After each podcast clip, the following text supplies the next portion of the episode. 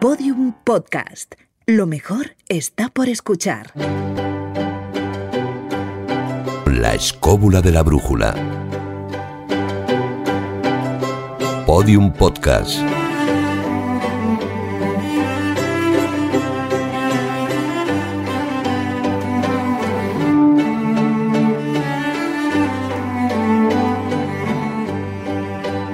David Sentinella, ayúdame a describir lo que tenemos sobre la mesa de esta edición de la Escóbula de la Brújula. Bueno, pues aparte de cables, algún ordenador, empezamos ya con lo Sí, duro. sí, con lo bueno, con lo bueno. Pues sí. vasos, una botella de vino llamada Macho Man, Vino Macho Man, sí señor.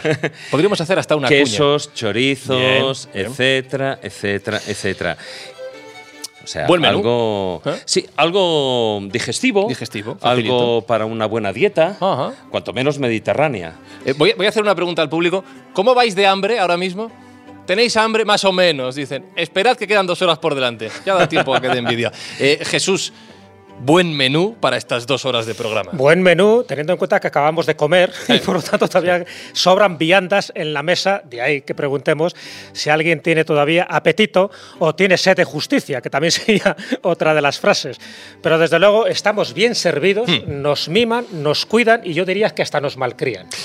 Juan Ignacio Cuesta jugando en casa otra vez.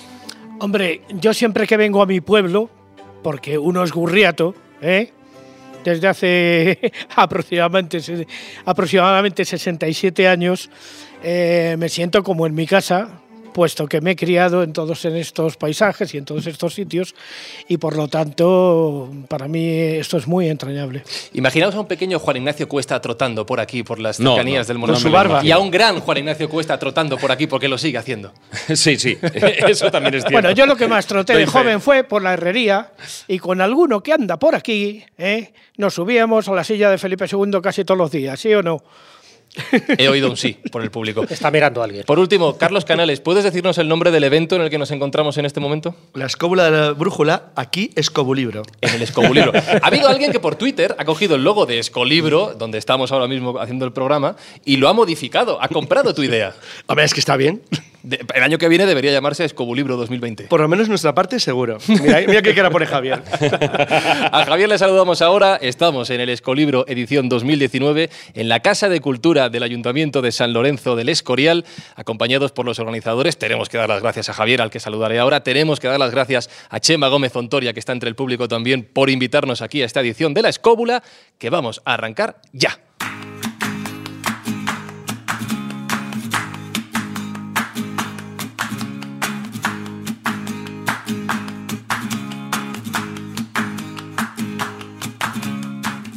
Nos tratan muy bien, nos llenan las mesas de vianda, de vino macho man.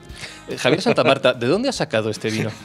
Bueno, eh, comprende, Frank, que ya que venís aquí a la sierra, eh, en fin, el, el menú serrano tiene que ser algo consistente. sí.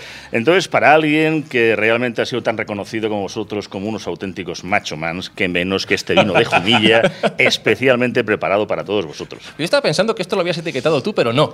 Eh, bueno, no, lo he pedido, es profesional, evidentemente. O sea, ya la siguiente será macho man, escóbula.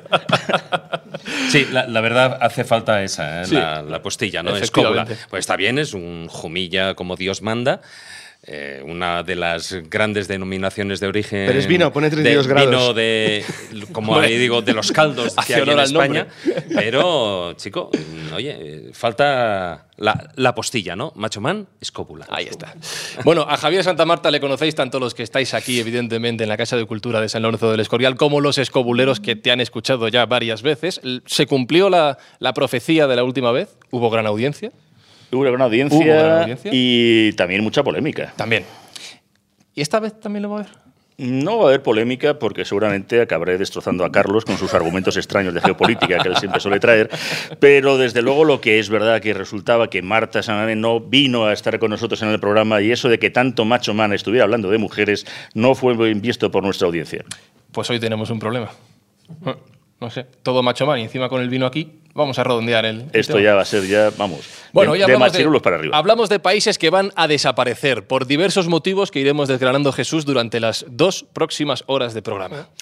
Así es, que nadie piense que estamos en plan apocalíptico, que también, pero en este caso pensábamos que un tema original, candente, polémico y de geoestrategia, que tanto nos gusta, es ver lo que va a ocurrir de aquí a unos pocos años. Y de aquí a unos pocos años va a haber cambios, para bien y para mal, y muchos de esos cambios van a afectar a ciudades, van a afectar a países. No es nada original.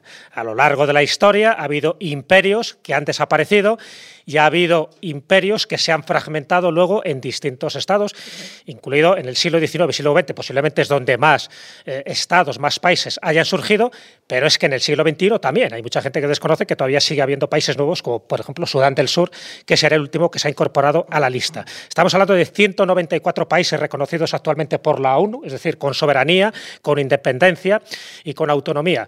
Y reconocidos, me refiero. Luego habrá unos 215 Hay- o 230. Normalmente hay tres candidatos: Abjasia, eh, Kosovo y hay otros más que ahora mismo no me acuerdo. Pero hay algunos más que están eh, reconocidos por parte, pero no por la totalidad de la comunidad Sí, internacional. De pero todas 194 oficiales. Hay muchos de estos países, o al menos, bueno, una, estamos hablando de unos 20, 30, que eh, estarían, eh, se habrían creado pues a partir de 1970 hasta ahora. Sí. o sea, yo de, de hecho voy a hablar de unos cuantos de ellos.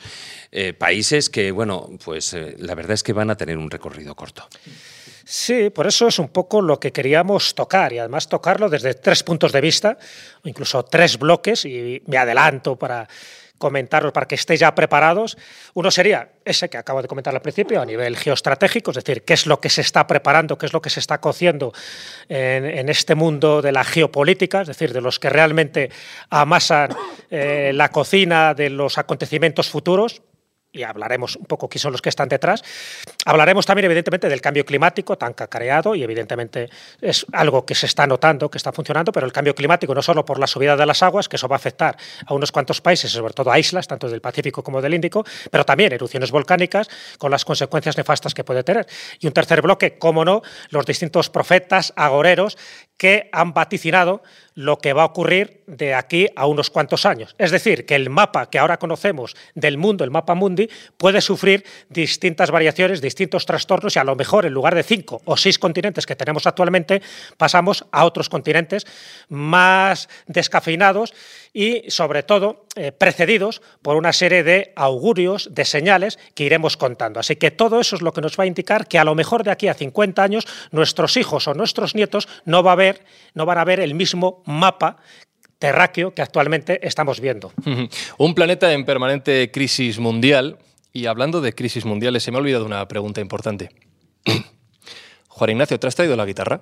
Sí, me he traído la guitarra, por supuesto. Vale. ¿Vas a cantar? Sí. Vale. Que Dios nos coja confesados. Arrancamos la escóbula de la brújula. La escóbula de la brújula. Un podcast para viajar a mundos inimaginables.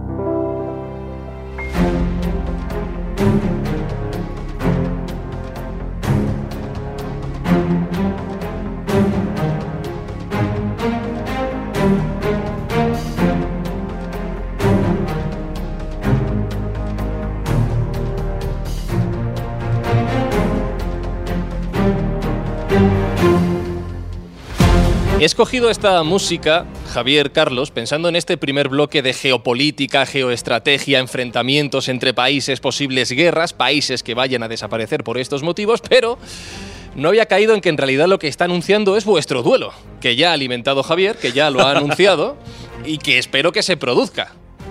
¿Se miran uno a otro? No, un matiz sobre lo de Jesús. Sí. Para que los oyentes que están ahora mismo entrenando el oído de Sí. lo que acabamos de decir, en todo lo que ha contado de tres categorías hay subvariantes. Claro. Muy interesantes, porque para los que nos conocen. Y temas entrelazados. Claro, exacto. Y claro. los que nos conocen de mundos pasados, por lo menos a los tres del lado derecho, izquierdo para los que nos ven, de la Rosa de los Vientos, esto se enlaza no solamente a las profecías, sino con algunos elementos que forman parte no del cambio climático, sino de la, del destino inexorable de las cosas que acabarán alterando el mundo. Estoy viendo ahora mismo a David comentar algo. Y que es importante porque no está en las categorías que hemos citado, pero se cruza con ellas. Es que esto es un detalle importante para lo que luego vaya a ocurrir. Y otro detalle previo a todo no ver ningún país en el futuro. Va a haber una guerra zombie y vamos a quedar muy pocos. Los pocos que vamos a quedar en esta mesa El somos- argumento preferido de Carlos Canales. la vais a palmar todos, los que estáis aquí y los demás, los que nos escuchan. Los poquísimos que vamos a sobrevivir, que seremos 4 o 5, pues no formaremos parte de ningún la, país. la Biblia dice unos cuantos más. ¿eh? Nah, pero de, están de equivocados. 144.000. Bah, eso se van en naves extraterrestres, no sé dónde. Entonces, los que nos quedamos aquí, que somos 5 o 6, como la habréis palmado todos, no tendremos necesariamente un país como tal. Así que. Tú haciendo eh, amigos. En realidad no va a quedar ningún país. Eh, Es decir, luego este programa sobraría.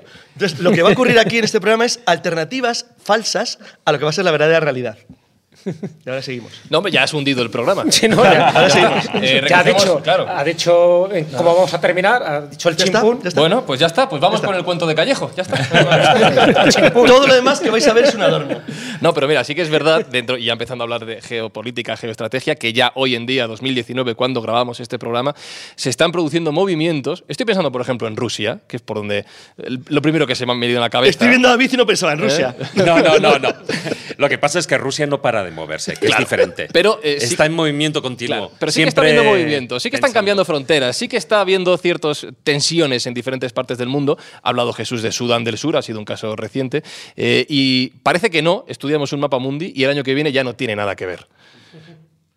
Mira, eh, cuando el señor Santa Marta y yo éramos niños, y no quiero decir ya cuando lo era Juan Ignacio que había colonias en África, oye, que lo digo en serio, había col- Ar- Argelia. cuando, cuando este niño, eh, cuando Juan Ignacio niño corría por el Escorial, ¿Sabes qué? Hace poco llegó los un países eran solamente 40 y algo, o sea, no es lo de ahora. Hace poco llegó un comentario por Twitter o por iVoox diciendo que nos metíamos mucho con la edad de Juan Ignacio.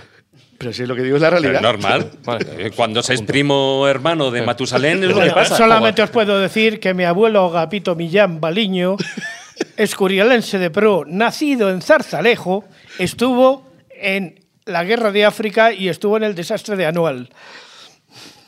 ¿Ves? Ahí dejamos. 40 países. de lo Al que final, estamos hablando. como mucho. Como mucho. Bueno, pues. eh, Menos mal sí. que no te has ido a Pangea. No, antes de hablar. antes de hablar- sí, el señor Santander y yo, que tenemos la misma edad, nos cuentan de niños. A él, sobre todo a él, fíjate, esto más a él que a mí.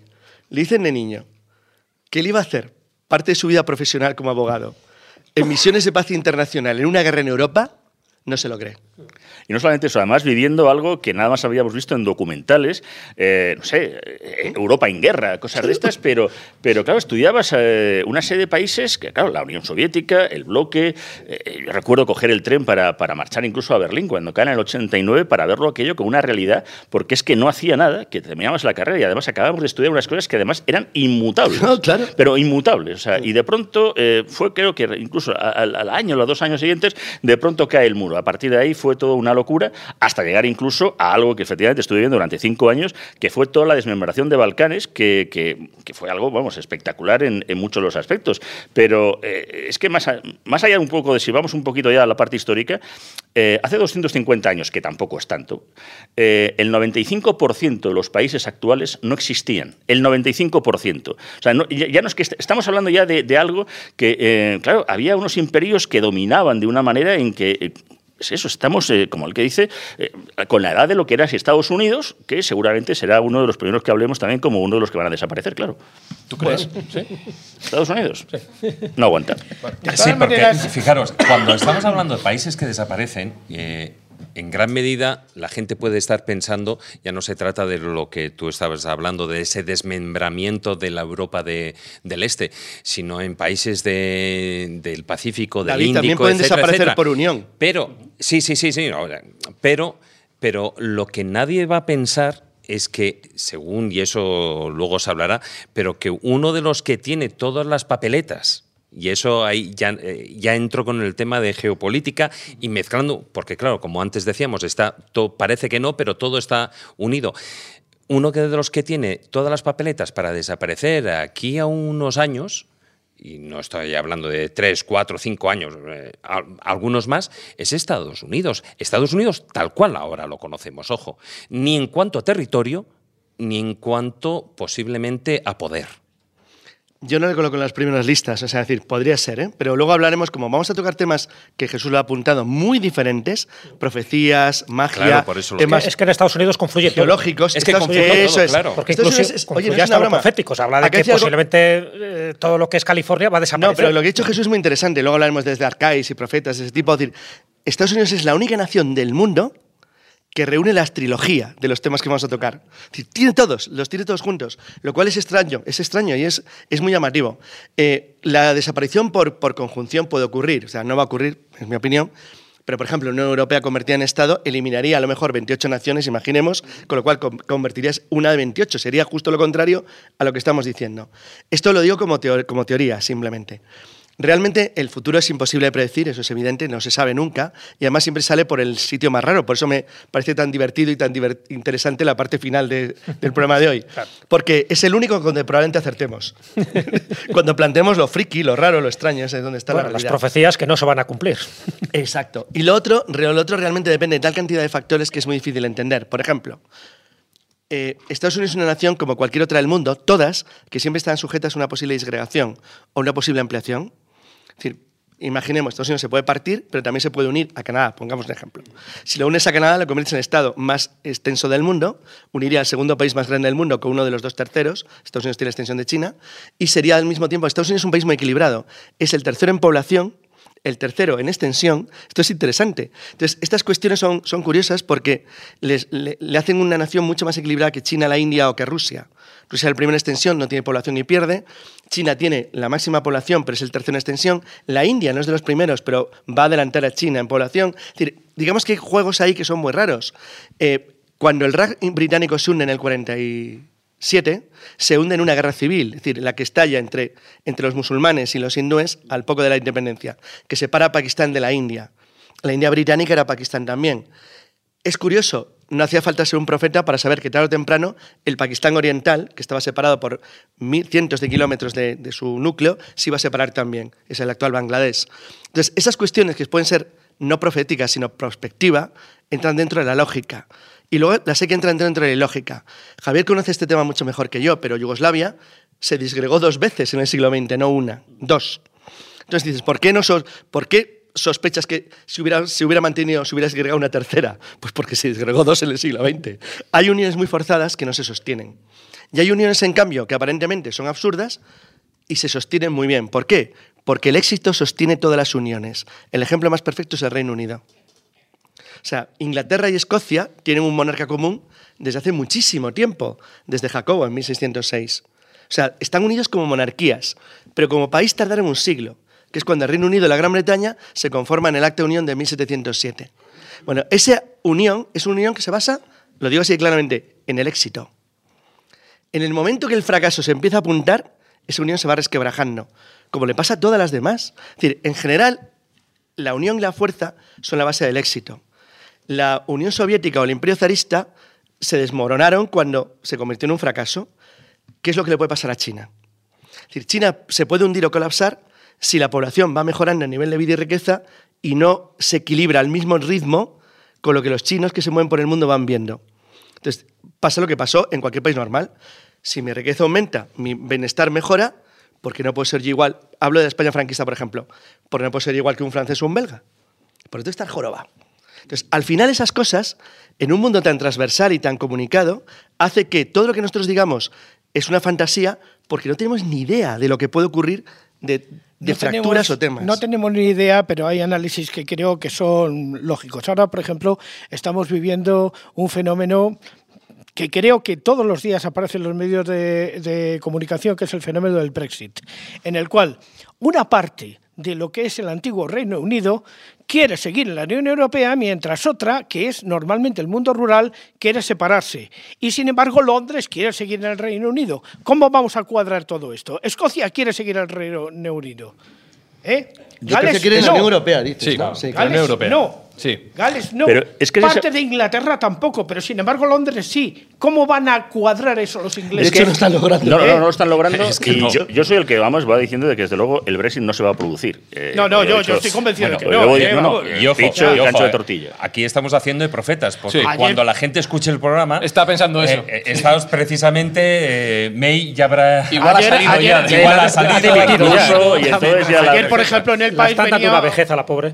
Ayer, por ejemplo, en el país País venía un artículo, un artículo muy, muy descriptivo diciendo que ya ¿eh? algunos ingleses estaban pensando a, a- a pensar que estaban haciendo el ridículo total. Que lo están haciendo, por cierto. O sea, Pero, Pero es que eso es muy la- interesante lo que estáis comentando, porque unas cosas son lo que vemos y otros lo que no vemos. Me explico. Es decir, luego hay movimientos internos, que es lo que genera luego la unión y la disunión de distintos países o distintas, distintos imperios, que sin darte cuenta el caldo de cultivo ya está preparado, ¿no? Y me refiero, por ejemplo, a dos casos que, que ocurrieron en el siglo XX. No nos vamos muy atrás, nos vamos al siglo XIX, donde hubo de todo. Pero en el siglo XX hubo dos momentos claves donde eh, las fuerzas centrífugas se prepararon, porque hay otras veces que las fuerzas son centrípetas, es decir, la tendencia es a la unión, que esa sería la, tendencia natural, pero luego por una serie de estrategias, de batallas, de conflictos y de intereses creados, se producen fuerzas centrífugas. Una de ellas, por ejemplo, con la Primera Guerra Mundial. El fin de la Primera Guerra Mundial supone eh, la destrucción de tres grandes imperios, que por entonces se pensaban que eran indestructibles. Cuatro, bueno, Cuatro con los yo sé, tusos. el austrohúngaro, el germánico, el otomano y cuál sería El ruso. y el, El ruso. ruso. No, hay en cuatro. Rusia también. Con lo cual, fijaros que era casi impensable. En la pri- y, y luego, si avanzamos en el tiempo, estamos hablando del año 1991, la caída del muro, y por lo tanto todo lo que era la Unión Soviética se fragmenta en 14 países distintos. O sea, por- algo y que era por- algo extraño. ¿Y por qué cae el muro? claro, pero por, la, por la acción centrípeta que significó en ese momento Lech Walesa en Polonia y su co- coincidencia con un pa- papa polaco que fue Juan Pablo II. Sí, bueno, se dieron cosas. muchos elementos. Por eso digo que luego nosotros podemos analizar, imaginaros, pues eh, 40 factores, pero luego hay 60 que no conocemos y que se están fraguando a la par que públicamente son conocidos, como eso estamos hablando del Brexit, o lo que está ocurriendo, por ejemplo, en Rusia, con las distintas geoestrategias que está ahora mismo promoviendo Putin, porque Putin nunca se queda callado, No, no, por nunca eso para. digo, Rusia es el país que siempre se mueve. Y en algún momento habrá algo, una chispa, que puede ser una tercera guerra mundial, que esto es un poco. Jo, gracias. No, no, no, digo que puede ser una tercera guerra mundial, pero que puede ser un, factor exógeno, como puede ser una erupción volcánica. Oye, un mira, meteorito. hablando de, de futuros erróneos, y además Javier se acordará, Juan Ignacio Brande también, pero como Javier y yo sé que jugamos a lo mismo. Es decir, cuando tú estabas en los años 70, finales 80, eh, había un, un juego que se un juego de mesa que se llamaba Iron Sky, estilos de hierro, que daba por hecho que en algún momento de los años 80 la Unión Soviética y el Pacto de Varsovia iban a invadir Europa Occidental. O sea, eso estaba asumido. Hasta canciones de rock. ¿Qué harías tú un ataque preventivo de la URSS? Se da por hecho que nos iban a machacar. O sea, era cuestión de tiempo y de horas. Y entonces tú lo tenías de una manera asumida como en ficción, pero al mismo tiempo era realidad. O sea, era una especie de sistema mixto muy extraño que nadie consideraba para regir su vida. Nadie se regía por eso, por si no, no hubieras hecho nada. Es decir, el Madrid no hubiera ganado la decimosegunda ni la decimotercera. pero lo tenías como una proyección de futuro. Y, el- y de repente el muro se hunde. Y se te viene todo abajo. Entonces, toda la teoría que tú pensabas no solamente no ocurre, sino que es que la Unión Soviética hiperpoderosa se desmorona entera. Prum.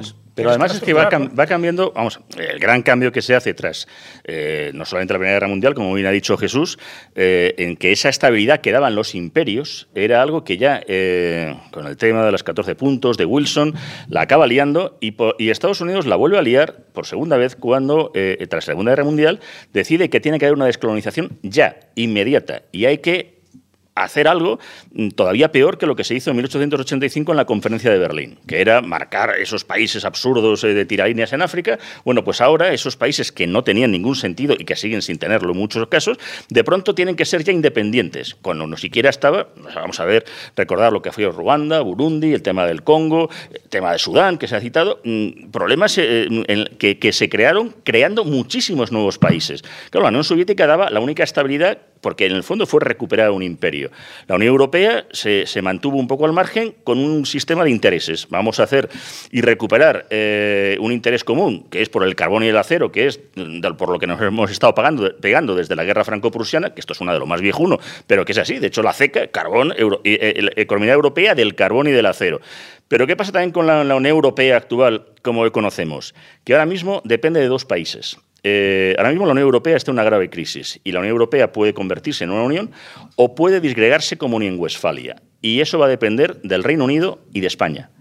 Eh, no quisiera hablar de Cataluña, que a lo mejor es un tema que es un poco incómodo, pero si en España y en el Reino Unido eh, el Brexit no sale y se produce además de una situación en que Escocia decide, pues yo quería estar en la Unión Europea, y, un país tan fuerte como el Reino Unido eh, se, se desvertebra, y a España le ocurre lo mismo, Bélgica son los siguientes. Baviera va la siguiente. Italia se desmanda. Y la Unión Europea se va al garete. Se desmoronó Europa, pronosticando países que van a desaparecer. No, no, no. Hay, disgregar. un detalle muy importante. Hay cosas que no ocurren en la historia hasta que hay una señal. Y lo de las señales no es una broma. La gente espera señales. Señales, es- no es una bobada. Ocurre de verdad. Es decir, eh, Estados Unidos, hay una, hay una, por ejemplo, un caso muy, cono- muy poco conocido, en España no lo conoce nadie, Estados Unidos es muy conocido, que es el caso de la República, seguro miro hacia la gente, la República de Florida Occidental, que nadie sabe quién es. ¿Alguien sabe No, la República sabe. no, no, no sabe nadie, no sabe nadie. Vale, sí. efectivamente. Ni aquí ni en no ninguna parte. Que tú imagínate que alguien levanta la mano. Cuando acaba la guerra de independencia de Estados Unidos, España exige una frontera, una frontera en un paralelo determinado para proteger las dos Floridas, la occidental y la oriental, y exige un territorio que le cubre la margen del Mississippi en el lado este, que habían ocupado o conquistado los británicos durante la guerra. Eso Estados Unidos, las 13 colonias, el país ya convertido en Estados Unidos, no lo acepta, es decir, lo acepta porque no tiene más remedio.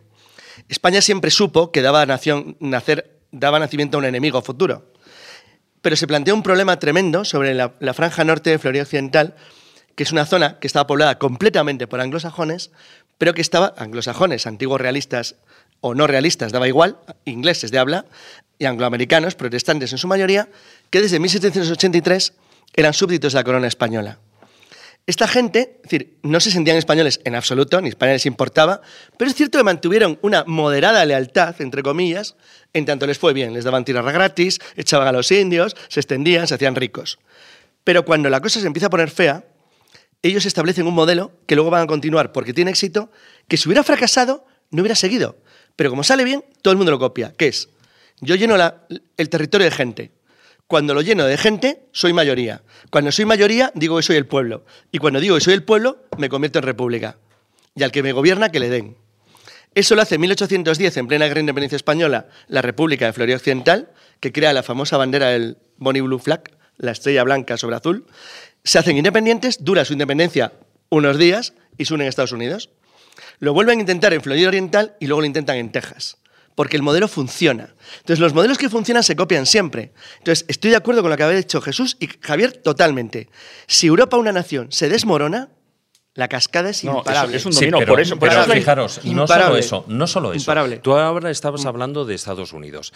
Em, en el modelo Unidos- contrario, es el modelo pero de unión. Fíjate, pero fíjate, cuando llevamos unos, unas décadas ya en el que se está pensando en la globalización, en la unión de mercados incluso a nivel internacional, está Mercosur, está la Unión Europea, etcétera, etcétera, y de repente empiezan dentro de esos mercados, incluso ya sin contar lo que es Europa del Este, se empiezan a disgregar. Y como decías, hay los problemas en Europa de Bélgica, de Escocia, incluso aquí en España tenemos también, etcétera, etcétera. Córcega, el norte de Italia. Sí, sí, sí, no, pues, por supuesto. Puede empezar por, por ahí supuesto. un reguero Y- y- interminable. Sí, pero ¿y qué pasa con Estados Unidos? Porque ahí hay, al menos que yo sepa, y Carlos igual, o, o tú no me podéis apuntar más, hay dos estados en los que, por decir una manera, están en un tris de salirse. Por una parte tenemos, espérate un momento, por una parte no.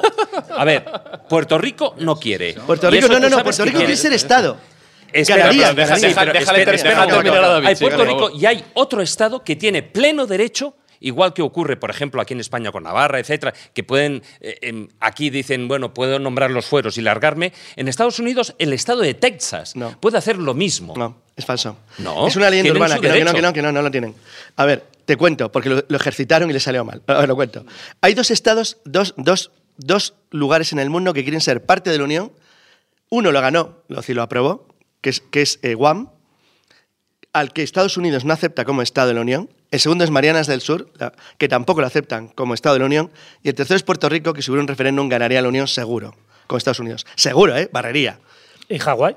Hawái es Estado. Sí, Hawái sí, es pero, Estado. pero ganaría No, independizarse. No, no, nunca, nunca, nunca. Todo lo contrario. Vamos a ver. También Pero un- Estados Unidos unión, funciona- porque funciona- Puerto Rico y sobre todo después no, de los últimos Antes que Puerto antes marcha ganaría California. masivamente la Antes Unión. marcha California. Que no se va tampoco. decir, No, no se iría, pero antes me refiero, porque económicamente pero- es mucho pero más viable tampoco, decir, California. en- es que es imposible. Si- sé, yo todavía si tú- tengo mira, grabadas en las si imágenes. tú mañana haces. eh, la, bueno, cuando de repente cogen el, el Que sí, bloque, que sí, que sí, la, sí, alcaldesa sí. de la Sí. ciudad, y la tira al suelo. todo el barrían ahora mismo si hubiera un referéndum en, en Puerto Rico para la Unión. De hecho, siempre han ganado los unionistas. No quiere la Unión, que es lo que es humillante para los puertorriqueños. Pero como no quieren Guam, como no quieren Marianas, como no quieren. Los americanos no quieren más estados. Digan lo que digan, los americanos son el antiimperio. No quieren más gente, no quieren más dentro. Pues ya con 50 es un número redondo. No quieren, no quieren, no quieren más. O sea, no lo quieren. Bueno, si les dices que les pones a Castewan, Alberta, Columbia Británica, lo mismo te dicen que sí. O sea, que lo que no quieren son estados pobres. Ahí. Evidente. No quieren estados pobres. Eh, La esclava. O sea, si mañana Canadá, los estados canadienses, de hecho, hay un rumor, esto es un rumor, porque no se puede probar. Cuando los movimientos independentistas de Quebec, siempre hubo la, la leyenda negra de que había una mano negra, una mano negra norteamericana a favor de la independencia de Quebec. Porque si Quebec se convierte en nación independiente con encima la ley canadiense que aplica el sistema tabarnés, es decir, usted es independiente, vale, perfecto. Quebec es independiente, ahora votan todas las tribus indias de la zona, a ver cuántas quieren ser independientes y cuántas no. Y conviertes Quebec en un estado fallido, inviable. Pero al mismo tiempo interesaba, ¿por qué? Porque un Quebec independiente hace que la Canadá anglohablante se una a Estados Unidos en dos generaciones y convierte a Estados Unidos en una ponencia monumental. Entonces, realmente hay muchas conspiraciones raras que funcionan. Lo que pasa es que, claro, los canadienses, los anglosajones son políticamente gente inteligente, la ley canadiense es muy sofisticada, eh, aunque Quebec se declare independiente, tiene que votar el resto de la Unión. Eso la gente aquí se lo olvida, por ejemplo, en Cataluña. No, no, no, votan, votan todos los demás. Vale, usted ya ha dicho que se independiente, ahora el resto decimos si lo es usted o no. Porque en realidad el miedo no lo tenían tanto a Quebec como que, por ejemplo, en Canadá se falseó un referéndum. Se falseó no, se reconoció el resultado y no se cumplió. Y es que las provincias de la costa del Atlántico, Nueva Escocia, Nuevo Brunswick y Terranova, no son Canadá como tal. Cuando en Terranova se hizo el. Terranova se niega a unir. Cuando en Canadá se hace Estado independiente, Dominion, en 1863, Terranova no se une a Canadá. Se queda como parte del Reino Unido. Y dices, bueno, están en América. Joder, coño, están en América, pues están enfrente. Y son todos anglo-escoceses, pues tampoco es tan raro. Y no quisieron unirse. Y al acabar la guerra mundial, Inglaterra, arruinada por la guerra, obliga a un, hay un referéndum en Terranova para ver si Terranova se quiere unir a la, a la- a la Unión Canadiense o seguir con el Reino Unido. Ganó la Unión. Terranova referéndum ganó seguir siendo parte del Reino Unido. Pues no lo cumplieron. Porque no podían pagarlo. Y dijeron, ahora tío, si nos con Canadá, ser buenos. Si Canadá se disgrega, no sería nada raro que las tres provincias del este se unieran de nuevo a Inglaterra. Sí que son ingleses, completamente. San Pierre y Miquelón, las dos islitas siguen siendo Francia. Bueno, pues esto es exactamente igual. Las, las cuestiones geográficas están, dependen de tal cantidad de factores. Yo conozco a mucha gente, de, a, bastantes del proyecto Puerto Rico Unificación. Estoy en contra, ¿eh? Pero, pero bueno, me hacen gracia, me parecen simpáticos y les tengo cariño. Pero bueno, pero, pero en realidad, si Eh, hubiera... eh, Explica que ellos lo que quieren es ser una comunidad autónoma Sí, son, de no, España. son la primera comunidad autónoma española. A Puerto Rico se le da la, la autonomía en 1897, con lo cual, en la práctica, son la primera comunidad autónoma española. Y hay un movimiento en Puerto Rico que pretende volver a serlo. Hay otro en Cuba, más Movimiento fragmentario. muy amplio. Muy amplio de reunificación. Eh, ese movimiento amplio son el 5%. No, no. Como mucho. Eso, yo soy generoso, no soy ni el uno, pero bueno, pero, pero soy generoso con ellos porque me caen bien, ya lo he dicho. No, si, Saludos. eh, si hubiera elecciones, si, si hay una- un referéndum, es mayoritario, o sea, sería abrumador. Habla Cuidado con los referéndum que los carga el diablo. los carga el diablo, por eso. Es que si lo hubiera, es que Cuidado. los americanos no lo Sí, quieren sí. Sino es que se lo digan a May. abrumador pro entrada en Estados Unidos y lo sabe todo el mundo. Los americanos no quieren más estados, pero aunque no quieren más estados, los tejanos ya se independizaron una vez en la guerra de secesión. Nos une la confederación. Se les acabó la carta de Joker. No se van a ir más. y California, igual. No hay. Los movimientos independentistas de Texas son eso, el 0,5%, el 1 más o menos. En California, que tienen más suerte, lo mismo llegan al 1,5 o al 2. O sea, es, es de chiste. O sea, Oye, no- ll- Llegados a este punto, a, a la charla, que está muy bien, le veo dos problemas. A, a este momento del programa. Primero, que aquí huele a chorizo del que ha traído Javier, que te matas. Me Y tiene pinta de picar. Brutal. Es que es de León. Y, y el segundo. Ah, hay que Callejo. probarlo, hay que probarlo. Y segundo, el segundo problema que veo es que estamos hablando de países que no van a desaparecer. Exacto, como hay que ir a los que van a desaparecer. Claro, quiero que hagáis la porra. Quiero que digáis, por lo menos Javier y Carlos, ya que sois los más expertos en esto. ¿De qué tipología? ¿De países por política o Por por, geo- otros por geopolítica y Por geopolítica. Da igual. ¿Cuáles son los que van a A ver, desaparecer? bueno, antes Javier ya uno. apuntó unos cuantos en Europa. que Bueno, podrían es, que evidentemente, es que en, eh, en Europa puede. Pero no ha dicho Javier que, que crea que van, ha dicho que podría. Claro, hombre. eh, No, pues mójate, vamos a, vamos a equivocarnos, que es a lo que hemos Venga, venido venga, aquí. Vamos a equivocarnos. Bueno, Uno es que... que, vaya a desaparecer. La República Eh, Popular China. La República Popular China Ni 20 seguramente. años le doy. Irak también se desparecería, porque todo lo que es eh, Oriente Próximo, mal llamado Oriente Medio, eso viene desde nada, de la Primera Guerra Mundial, sí que es picot, y eso no, no va a funcionar ¿Has dicho nunca. Irán o Irak? Irak, Irak. Eh, de acuerdo contigo, dos. Irak. A ver, explicar lo de China. Sí, yo me tiene loco. China va a colapsar seguro. Sí, No puede colapsar. Es que es el problema, el mismo problema que la Unión Soviética. Tantos millones de chinos tienen que Y colapsar. la Acaba- Unión Soviética no. acaba- la de Unión definírtelo, Soviética. Javier, ya está. Va a La Unión colapsar, China va Soviética nunca, va- O sea, es- es- es- nunca es- va a colapsar. ¿no? Es Pero, gestionable ¿A un nivel país tan grande. económico o a qué te refieres? No, no, político, político. Habla de político, y de económico, pero claro, porque han intentado hacer continuar con un sistema político inviable con el sistema económico que están desarrollando. Con lo cual, es que las diferencias, claro, nosotros vemos China, Estoy con Javier, y, China y nos colapsa, estamos seguro. imaginando eh, el puesto de al lado que está al lado de casa y lo que vemos de Pekín y la ciudad prohibida. Eh, ¿Tú has visto lo que es eh, todo el oeste de China? Es que, es que es otro mundo, es que no es ¿Tú China. sabes lo que es la norma de, lo- de un, de un chino en su casa? ¿Sabes que los chinos han metido a un chino en cada casa uigur? Millones de chinos en casas uigures para convertirlos en chinos. A los uigures hablan una lengua turca, son musulmanes. Es decir, la, la brutalidad china en el Xinjiang y en el Uigur es tan brutal, es tal barbaridad, que eso es uno de los, de los elementos posibles de conflicto, pero no de colapso, porque los, los pobres uiguros son muy pocos. Son muy pocos, Y los chinos son miles de millones. Entonces, no- no es el problema. El problema de China es que a China no le estás dejando alternativa de salida. Y los anglosajones, que son muy, perdón, perdón, comillas, cabrones, no les dejan salida tampoco. Hay un fenómeno geopolítico, el que Javier y yo hemos hablado una vez, que lo llaman, los, rusos lo llamaban el óvalo de hielo.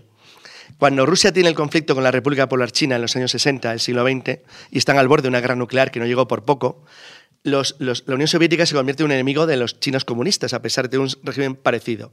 Eso cierra a China la frontera norte, incluyendo Mongolia, que siempre tuvo en la esfera rusa. Eso cierra la, la frontera desde Corea del Norte, desde el río Yalu, hasta Afganistán. Desde Afganistán hay un paso pequeñito que se llama el paso de Wakam, que es la única frontera terrestre que tiene Afganistán con China. Continúa la frontera de la India. China cometió un error y es que atacó a la India en el año 61, le quitó parte de la Cachemira del norte y de la zona montañosa del, Himalaya y el Hindu Kush, con lo cual convirtieron a China, potencia nuclear, en otro enemigo feroz. Vietnam es un aliado de toda la vida de la Unión Soviética primero y Rusia después. Y luego los rusos y los americanos les fueron cerrando Birmania, Tailandia, Laos. Los chinos están encerrados. Para obtener sus materias primas que no tienen, tienen que ir al Golfo Pérsico. Tienen que dar toda la vuelta por mar, por mar para llegar hasta el Golfo Pérsico. Pero eso significa atravesar territorios dominados por el mundo anglosajón, Filipinas, Singapur o de enemigos suyos como la India. Resumiendo, están cerrados. Entonces, la única salida que tenían los chinos fue apoyar al régimen talibán. ¿Por qué?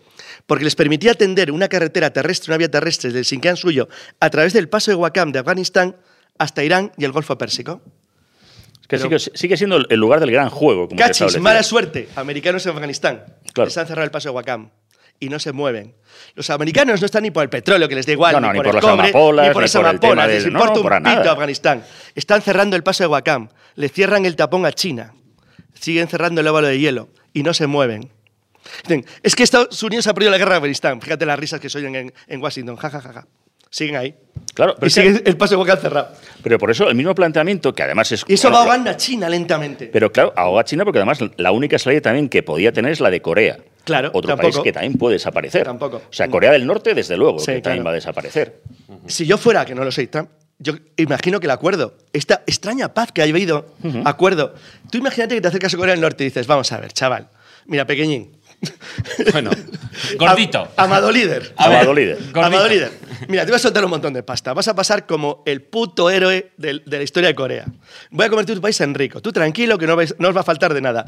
Dice, a ver, saca la calculadora. ¿Cuántos, ¿Cuántos coreanos del norte hay? Mira, tantos millones. Joder, nos cuesta cuatro duros. Venga, empieza a darles pasta. A ver, Estados Unidos puede comprar a Corea del Norte, literalmente. A China no, pero a Corea del Norte sí. Si les cierras eso y, y se acaban muriendo las dos Coreas, se acabó. O sea, es que no tienen solución. Es decir, ¿qué haces? Sigues encerrado. Es decir, una de dos, o les das democracia, libertad y una vida mejor a los chinos, o los chinos, oye, se acabarán mosqueando.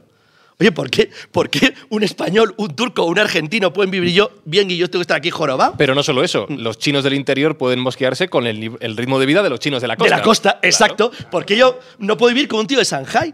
¿Por qué no puedo ser como un tío de Macao que vive de puta madre y en una colonia portuguesa que es un país de mierda, entre comillas, ahí y otro viendo jorobado? arriba, eh, Carlos. No, no, pero es que es cierto. Sí, sí, sí. Vamos a apuntar imagínate, los tacos que dice Carlos. Es hoy. que tú, fíjate, piénsalo desde el punto de vista chino. ¿Por qué yo no puedo vivir como un hongkonés? Por qué estar jorobado y esclavizado. Y si me suicido, encima me tiene que heredar el puesto un familiar mío por narices, que es el colmo. Eso se llamaba esclavitud en mis tiempos, no sé ahora. Es decir, bueno, es decir, los chinos también, llega un momento que, hombre, de tontos tendrán lo Pero, justo. sobre Pero un momento todo- dirán, ¿por qué tengo que aguantar yo esto toda mi vida? Pero sobre todo porque hay una China absolutamente occidentalizada que sería Taiwán. Con Además. cual- además. Y, y no está aquí Miguel. Sí, que eso es la, Que lo la- conoce bien. la China en, en- en su bota, ¿no? Que siempre le ha, ha tenido sarpullidos por ahí. Pero bueno, es verdad, estoy, estoy de acuerdo con lo que decís, que China, por lo menos tal como la entendemos ahora, eh, no va a continuar así, porque por, por narices. O el le- Tíbet, ¿por qué tienes que oprimir al Tíbet toda la vida? Claro, bueno, bueno, pero el Tíbet que te Bueno, lo digan. sí. los Tíbet. Tú decías un poco ver, la opresión llevan que tuvo casi China. medio siglo y, y el resto de los estados, lo que parecía en un principio que iban a decir algo, de repente se han callado. Pero no dice pueden, ya- nadie se enfrena a China. Bueno, pero- pero es que estamos en lo de siempre. A ver, yo que vivía además y, y sabes que, que me unen ciertos lazos con el tema tibetano, eh, yo Me viví... acabas de dejar sorprendido. Yo también. Explica eso. No, bueno, eh, viajes y día- un historias día y estancias. Y No, estancias. no, no le veo de naranja. No, yo tampoco. No, yo tampoco le veo. Y estancias. tocando el No, me veis cara, de Richard Gere. Pelito no, ni yo tampoco. La historia está en que eh, en aquella época, cuando a nivel internacional, y estamos hablando en los años 80, 90, cuando hay una expansión para que, no sé, que el resto del mundo vea lo que están haciendo, intenten apoyar eh, la libertad del Tíbet, etcétera, etcétera, frente a nadie le importaba. A nadie. ¿Por qué? Porque Tíbet no es nada. No es nada. Pero- pero es ver, decir, ¿qué eh, tiene Tíbet? Pero David. Como país. Pero ¿desde cuándo le ha importado Jackson, la geopolítica? Una especie de bichos peludos. Pero La geopolítica, la geopolítica nunca ha importado a las masas, con perdón de las masas, pero me refiero, las masas funcionan cuando funcionan o cuando interesan. O sea, de pronto nos lanzamos todos con el no a la guerra de Irak, porque como no había habido nunca ninguna guerra antes, y una vez que, nos, eh, Claro, que hemos sí, acabado con esa presunta guerra de. Irak, hemos vuelto a salir a las Pero calles. fíjate qué no. casualidad también. Pero Estamos hablando de un país que es la zona de paso, un país, un territorio que siempre de por sí es mm, problemático, eh, que además con Israel metido de por medio, que lo tienen ahí de vecinito, rodeado de países musulmanes, y que además a Estados Unidos le viene de maravilla. ¿Para qué? Bueno, pues para establecer un, un- un imperio ahí, o sea, un- una estancia ahí frente al poder de, de la Unión Soviética, la ex Unión Soviética, entre otras razones, ¿no? O sea, claro, estamos hablando, fíjate, Irak, la zona con Irán, o sea, es una zona siempre de por sí problemática pero y que tiene además petróleo. Pues a diferencia, del No, Tíbet. no, no, no necesariamente. No, no, eso, igual. no, Es ese es el mismo truco eso. de que Tíbet no le importa a nadie. Tíbet no nos interesa porque no, y nos interesa Kosovo por algo. No. Kosovo interesó cuando le interesó a Estados Unidos, saltándose, por cierto, la legalidad internacional, el señor Javier Solana y la OTAN con su artículo 5, que se lo pasó por el forro, para hacer un ataque preventivo ante un país que no nos estaba atacando a nadie de la OTAN, Serbia.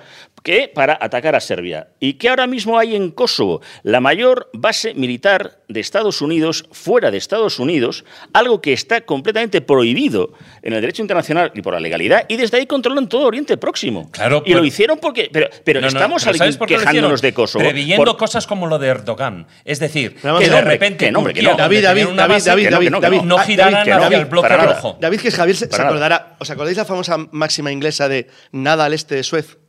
Inglaterra en los años 50 toma la decisión de que no haya ningún territorio suyo más allá de Suez. ¿Qué es lo primero que hace? Cogen la base de Diego García en el Índico, echan a toda la población, que es un crimen contra la humanidad, y se la alquilan, no suya, a los americanos, que es la mayor base americana en el Índico. Es una burrada de, base. Dos, eliminan todas sus protectorados, colonias y territorios en el Mediterráneo. Independencia Malta, tal. A Chipre la independencia. ¿Alguien ha visto en un mapa el tamaño de las, la- de las bases británicas de Denkelia y Akrotiri? Son brutales. Es un porcentaje enorme el territorio de Chipre. Y dice, ¿por qué en Chipre? Porque estás una hora de vuelo de Siria, de Afganistán, de, perdón, de, Afganistán de Siria, de Líbano, de Irak o de Turquía. Y además cortas No, no, el están ahí, del col- norte. ahí colocadas. Tiene sus dos basecitas aéreas y navales en el este del Mediterráneo, colocadas enfrente de Medio Oriente. ¿Por qué? Porque les interesa, como a los americanos en Kosovo. Es decir, vamos a ver, las grandes potencias siguen jugando su juego y tú vas a tu Sí, rollo. sí, y entonces estratego. ellos les da igual, tú, lo que tú hagas no les afecta, ellos van a sus problemas a largo plazo. En ese sentido, hay naciones que se desintegran porque hay quien quiere que se desintegre. Javier lo conoce mejor que yo, pero no sé su opinión sobre Croacia. El reconocimiento de Croacia dispara todo. Dispara todo el reconocimiento que además hace Por Ale- Alemania y el Vaticano. Alemania y Ciudad del Vaticano. Una cosa sorprendente, porque de todas maneras, vamos a ver, también el que siga pensando que el tema del desmembramiento de Yugoslavia es por una cuestión étnica o no, religiosa, no. verdad, es que no ha entendido nada. O sea, étnicamente eh, es imposible reconocer a un, o distinguir a un serbio de un croata a no ser que le cojas el pasaporte. O sea, siempre pongo el mismo ejemplo, pero es decir, si uno coge el pasaporte de un español y pone que se llama Josep Prats y otro que pone y se llama Manolo Montoya, el de Córdoba tiene todas las papeletas que sea el segundo, pero no distingues. Pues pasa lo mismo, si tú coges a un señor que se llama Despotovic y otro que se llama, pues ya sabes que efectivamente quién es el serbio y quién es el croata. Con lo cual, étnicamente olvida. Y la religión, pero si estuvieron con Tito, eh, en donde la religión no era importante, el Corán no estaba ni siquiera traducido al serbo-croata. En Sarajevo, era ahora una ciudad donde efectivamente ahí está el hijab y todo el tema, era una ciudad olímpica donde no se, no se había ni pensado nada. Y En el iba- 88, ¿eh? En el och- Que sí, pero si es que además uno iba eh, a, a lo que era el barrio, pues no sé, al- al barrio árabe o el barrio musulmán, y pues, como iba uno a, a- a Toledo, o sea, como una curiosidad, como una atracción, que había gente, pero para nada, fue una cuestión de intereses. Alemania rompe, porque Croacia sabe que es muy interesante en un momento dado eh, romper esa, esa lucha que hay, y como los intereses entre los antiguos líderes comunistas para hacerse la economía, estúpido, la economía, estamos ahí con esos a- aspectos de una parte más eh, industrial y una parte más, eh, eh, más agrícola, pues hace que todo empiece a detonarse. Pero fíjate que me quedo con la conclusión de lo que has dicho, de que en apenas dos, tres, cuatro años nadie era capaz de averiguar o de intuir ese desmembramiento. En de- meses, de en meses, en meses. en meses. Pero le he dicho el 88 y estamos hablando de principios eh, de los 90 más o menos. Eh, Pero con lo cual, hemos fíjate, hecho. fíjate, es que- voy a cambiar de tema. Cuenta el número de países, cuenta el número de países. El número, el número. Sí. Te salen 15, Claro. 10 o 15. Bueno, que iba a cambiar de tema, pero por hacer balance. Habla el de meses o de pocos años, pero tú has dicho un titular con el que me quedo. En 20 años, la República Popular China Colapsa. se va al garete. Colapsa, colapsa. En 20 años lo comprobamos. Sí. ¿Vale? A ver si ganas la apuesta. Hombre, seguro.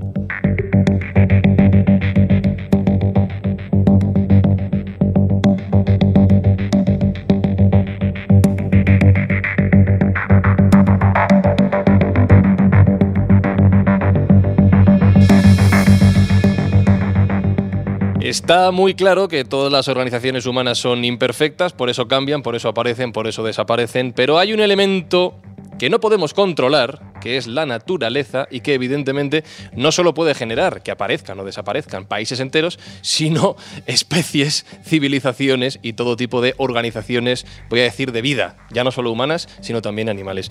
Pero si a esta lo unimos, que a la naturaleza, con perdón, le estamos tocando los durante los últimos años, décadas, siglos, tenemos la tormenta perfecta para que muchos de los países que actualmente existen vayan desapareciendo poco a poco. Como digo, por algunos fenómenos naturales que no podemos controlar y de los que hablaremos, erupciones volcánicas, todo tipo de cosas, Sí. como evidentemente por el famoso cambio climático. Sí, porque no estamos hablando de eh, ciertas fases, eh, digamos, de cosas que vengan del espacio exterior, ni de ciclos, digamos, que tiene la propia eh, Tierra, desde, bueno, pues por ejemplo, lo que pueden ser las glaciaciones, etcétera. No, no, estamos hablando de que el propio ser humano, en gran medida, está influyendo en lo que es el cambio climático de la Tierra. Y eso, bueno, pues eh, es algo mm, que todo el mundo sabe. De hecho, en las recientes cumbres que se han realizado sobre el cambio climático, los científicos, eh, vamos, lo han dejado suficientemente claro como que es una de las grandes amenazas que tenemos en todo el resto del planeta, ¿no? Pero, eh, sobre todo, em, ya no es en tal, sino que hay ciertas zonas en las que sí que hay un especial riesgo, es decir, ciertas zonas eh, geográficas que están eh, expuestas en mayor medida a todos estos peligros que puede provocar los cambios climáticos o el cambio climático global. Perdón, antes de que sigas, una cosilla solo. A lo mejor conviene distinguir, como vais a continuar, entre lo que sabemos que es seguro, pero no sabemos cuándo, y, lo que no tenemos ni idea. No tenemos ni idea también, efectivamente. Sí, bueno, lo que pasa es que, fíjate, yo me he centrado más en, y eso es un dato que además también eh, expone las Naciones Unidas, ¿no? Bueno, hay unos eh, estados, eh, bien sean repúblicas o reinos, que son los conocidos como SIDS, que son los pequeños estados insulares en desarrollo. Es decir, estados insulares, que esa es, bueno, el SIDS, sus siglas en inglés, ¿no? Que em, son los más susceptibles de sufrir todo ese, eh, los cambios climáticos, además en, en, primera instancia, en primer orden, ¿no? De hecho, las Naciones Unidas estima que hay 52 países que están en esta situación, que además en todos ellos eh, confluyen una serie de circunstancias eh, parecidas. Es decir, todos tienen una eh, economía que está de una economía de subsistencia que es muy frágil porque está basada exclusivamente en el, en el turismo.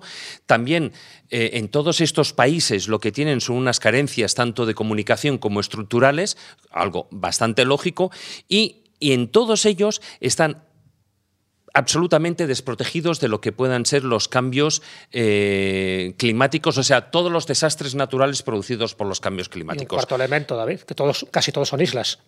claro, claro, no, no, no, sí, sí, sí, estoy planteando, son, estoy planteando islas eh, y en, el, en, la situación en la que están, es decir, que no son muy montañosas y por lo tanto cualquier subida del mar pues les va a afectar claro, sí o sí. Sí, sí, sí, estoy hablando de los sitios, es decir, estados eh, insulares, insulares, sí, insulares bien sean reinos o repúblicas, que están en vías de desarrollo que incluso, como antes apuntaba al principio del programa, la mayoría de ellos pues, han sido creados desde 1970 hasta la actualidad. Algunos, o sea, estamos hablando que se han creado ya eh, a, a las puertas del siglo XXI. Y bueno, traigo un, bueno, un, una pequeña muestra, podría ser pues como un, un 10, una lista de 10, ¿no? Van a ser algunos más, porque sí que lo que separo es, en gran medida, todos estos eh, países insulares están tanto lo que es en el Pacífico, sobre todo en el Pacífico Medio y Pacífico Sur, y luego también en el Índico, ¿no? Es más extraño encontrarlos en, en otras localidades, o sea, en otros lugares geográficos, pero básicamente porque eh, no les afectarán o no afectan en la misma medida todo lo que puede ser las catástrofes naturales derivadas del cambio climático y de lo que puede ser pues, la desglaciación de, de zonas como puede ser la Antártida. Entonces, yo como una de las primeras que he traído, bueno, es todos los conocemos porque es un, eh, es un paraíso de estos de que a todos nos gustaría ir, el paraíso por excelencia, que son las Islas Fiji. Las Islas Fiji, que es una república, perteneció al Imperio Británico hasta 1970, fijaros que les decía, ahí ya declaró la independencia. Las Islas Fiji lo que tienen, muchos de estos eh, países, como tú decías Jesús, tienen dos problemas. Uno, al ser islas, eh, primero son volcánicas, eh, tienen una altura media bastante baja y luego como están en todos estos países, en, en la zona, eh, en el hemisferio sur y alrededor no tienen, o sea, estamos hablando de islas, tienen el, el, componente, el problema añadido de todas las inclemencias del tiempo y marítimas, que eso es muy importante. Muchos son archipiélagos compuestos por atolones, claro, por lo tanto sí. no tienen prácticamente ninguna altura. Entonces, en el caso de las islas Fiji, evidentemente uno de los grandes problemas que tienen son las subidas del nivel del mar, que también, como decía, se unen a todas estas inclemencias meteo Fiji, eh, meteorológicas. Tiene una excepción, por lo menos Fiji sí es montañosa. Es decir, Fiji, sí. eh, algo se salvaría con esa subida, lo que se sí, pero quedaría arrasado cumbres, serían los son valles. las cumbres. Es Sí, decir, pero vamos, mucho- vivirían todos como el metro Sí, la claro, curva. pues No, no, no, claro. Es que estamos. que por lo menos algo se vería de las Fiji. sí, que, sí, por cierto, es el archipiélago más habitado de todos estos, que me Sí. parece que están en 800.000 habitantes. Mira Jesús que avanza de 800. todos estos. Sí, sí, sí. De No, no, todos no, van a estos que vas a morir. matar ahora. Hay alguno más, hay alguno más, pequeños. hay alguno más que sobrepasa su millón y tal. En este caso, como tú bien apuntas, las Islas Fiji tiene unos 880.000 habitantes y consta de 330 islas, o sea, viene a ser como un millón trescientos mil metros eh, kilómetros cuadrados. Entonces, pero eh, el otro gran problema, evidentemente, son todas las fuertes, los las lluvias, los ciclones, etcétera, que lo que hace, además, en todos Eh, estos David, estados- David, en la extensión que has dado has cogido la zona marítima. Has cogido el agua también. No, no, no, es que no, no, es que Un a millón ver, trescientos mil sería el doble de España en Es el doble, kilómetros sí. cuadrados. No, no, Sí, has sí. cogido la zona marítima de las islas todo lo que engloba. El En este caso lo que engloba, cojo, sí, sí, sí. todo. Es que estamos hablando de Sí. 330, ¿eh? 330 islas en el mar, en un Sí, mar de doble de España. Sí, sí, sí. Eh, pero eh, que además, aparte de la subida de las aguas del, océano, está la otra parte que es la eh, que también daña y que viene a, pasar en todas las islas prácticamente que vamos a ir desglosando, ¿no? Que es que las lluvias, los ciclones, etcétera, lo que hace es dañar todas las fuentes de, eh, de ingresos que tienen, por una parte, las plantaciones de, en este caso, de las Fiji, de caña de azúcar y tal, y luego todas las infraestructuras turismo. Es decir, si te quedas sin una cosa y sin la otra, desaparece en cuanto a nivel económico. Pero luego hay otros países como, por ejemplo, Vanuatu, la República de Vanuatu, que es el país, está considerado por la, por la ONU el país más eh, vulnerable del mundo. Estamos hablando de un territorio que tiene 83 islas, todas volcánicas, que viene a ser unos 12.000 kilómetros cuadrados, con 207.000 habitantes.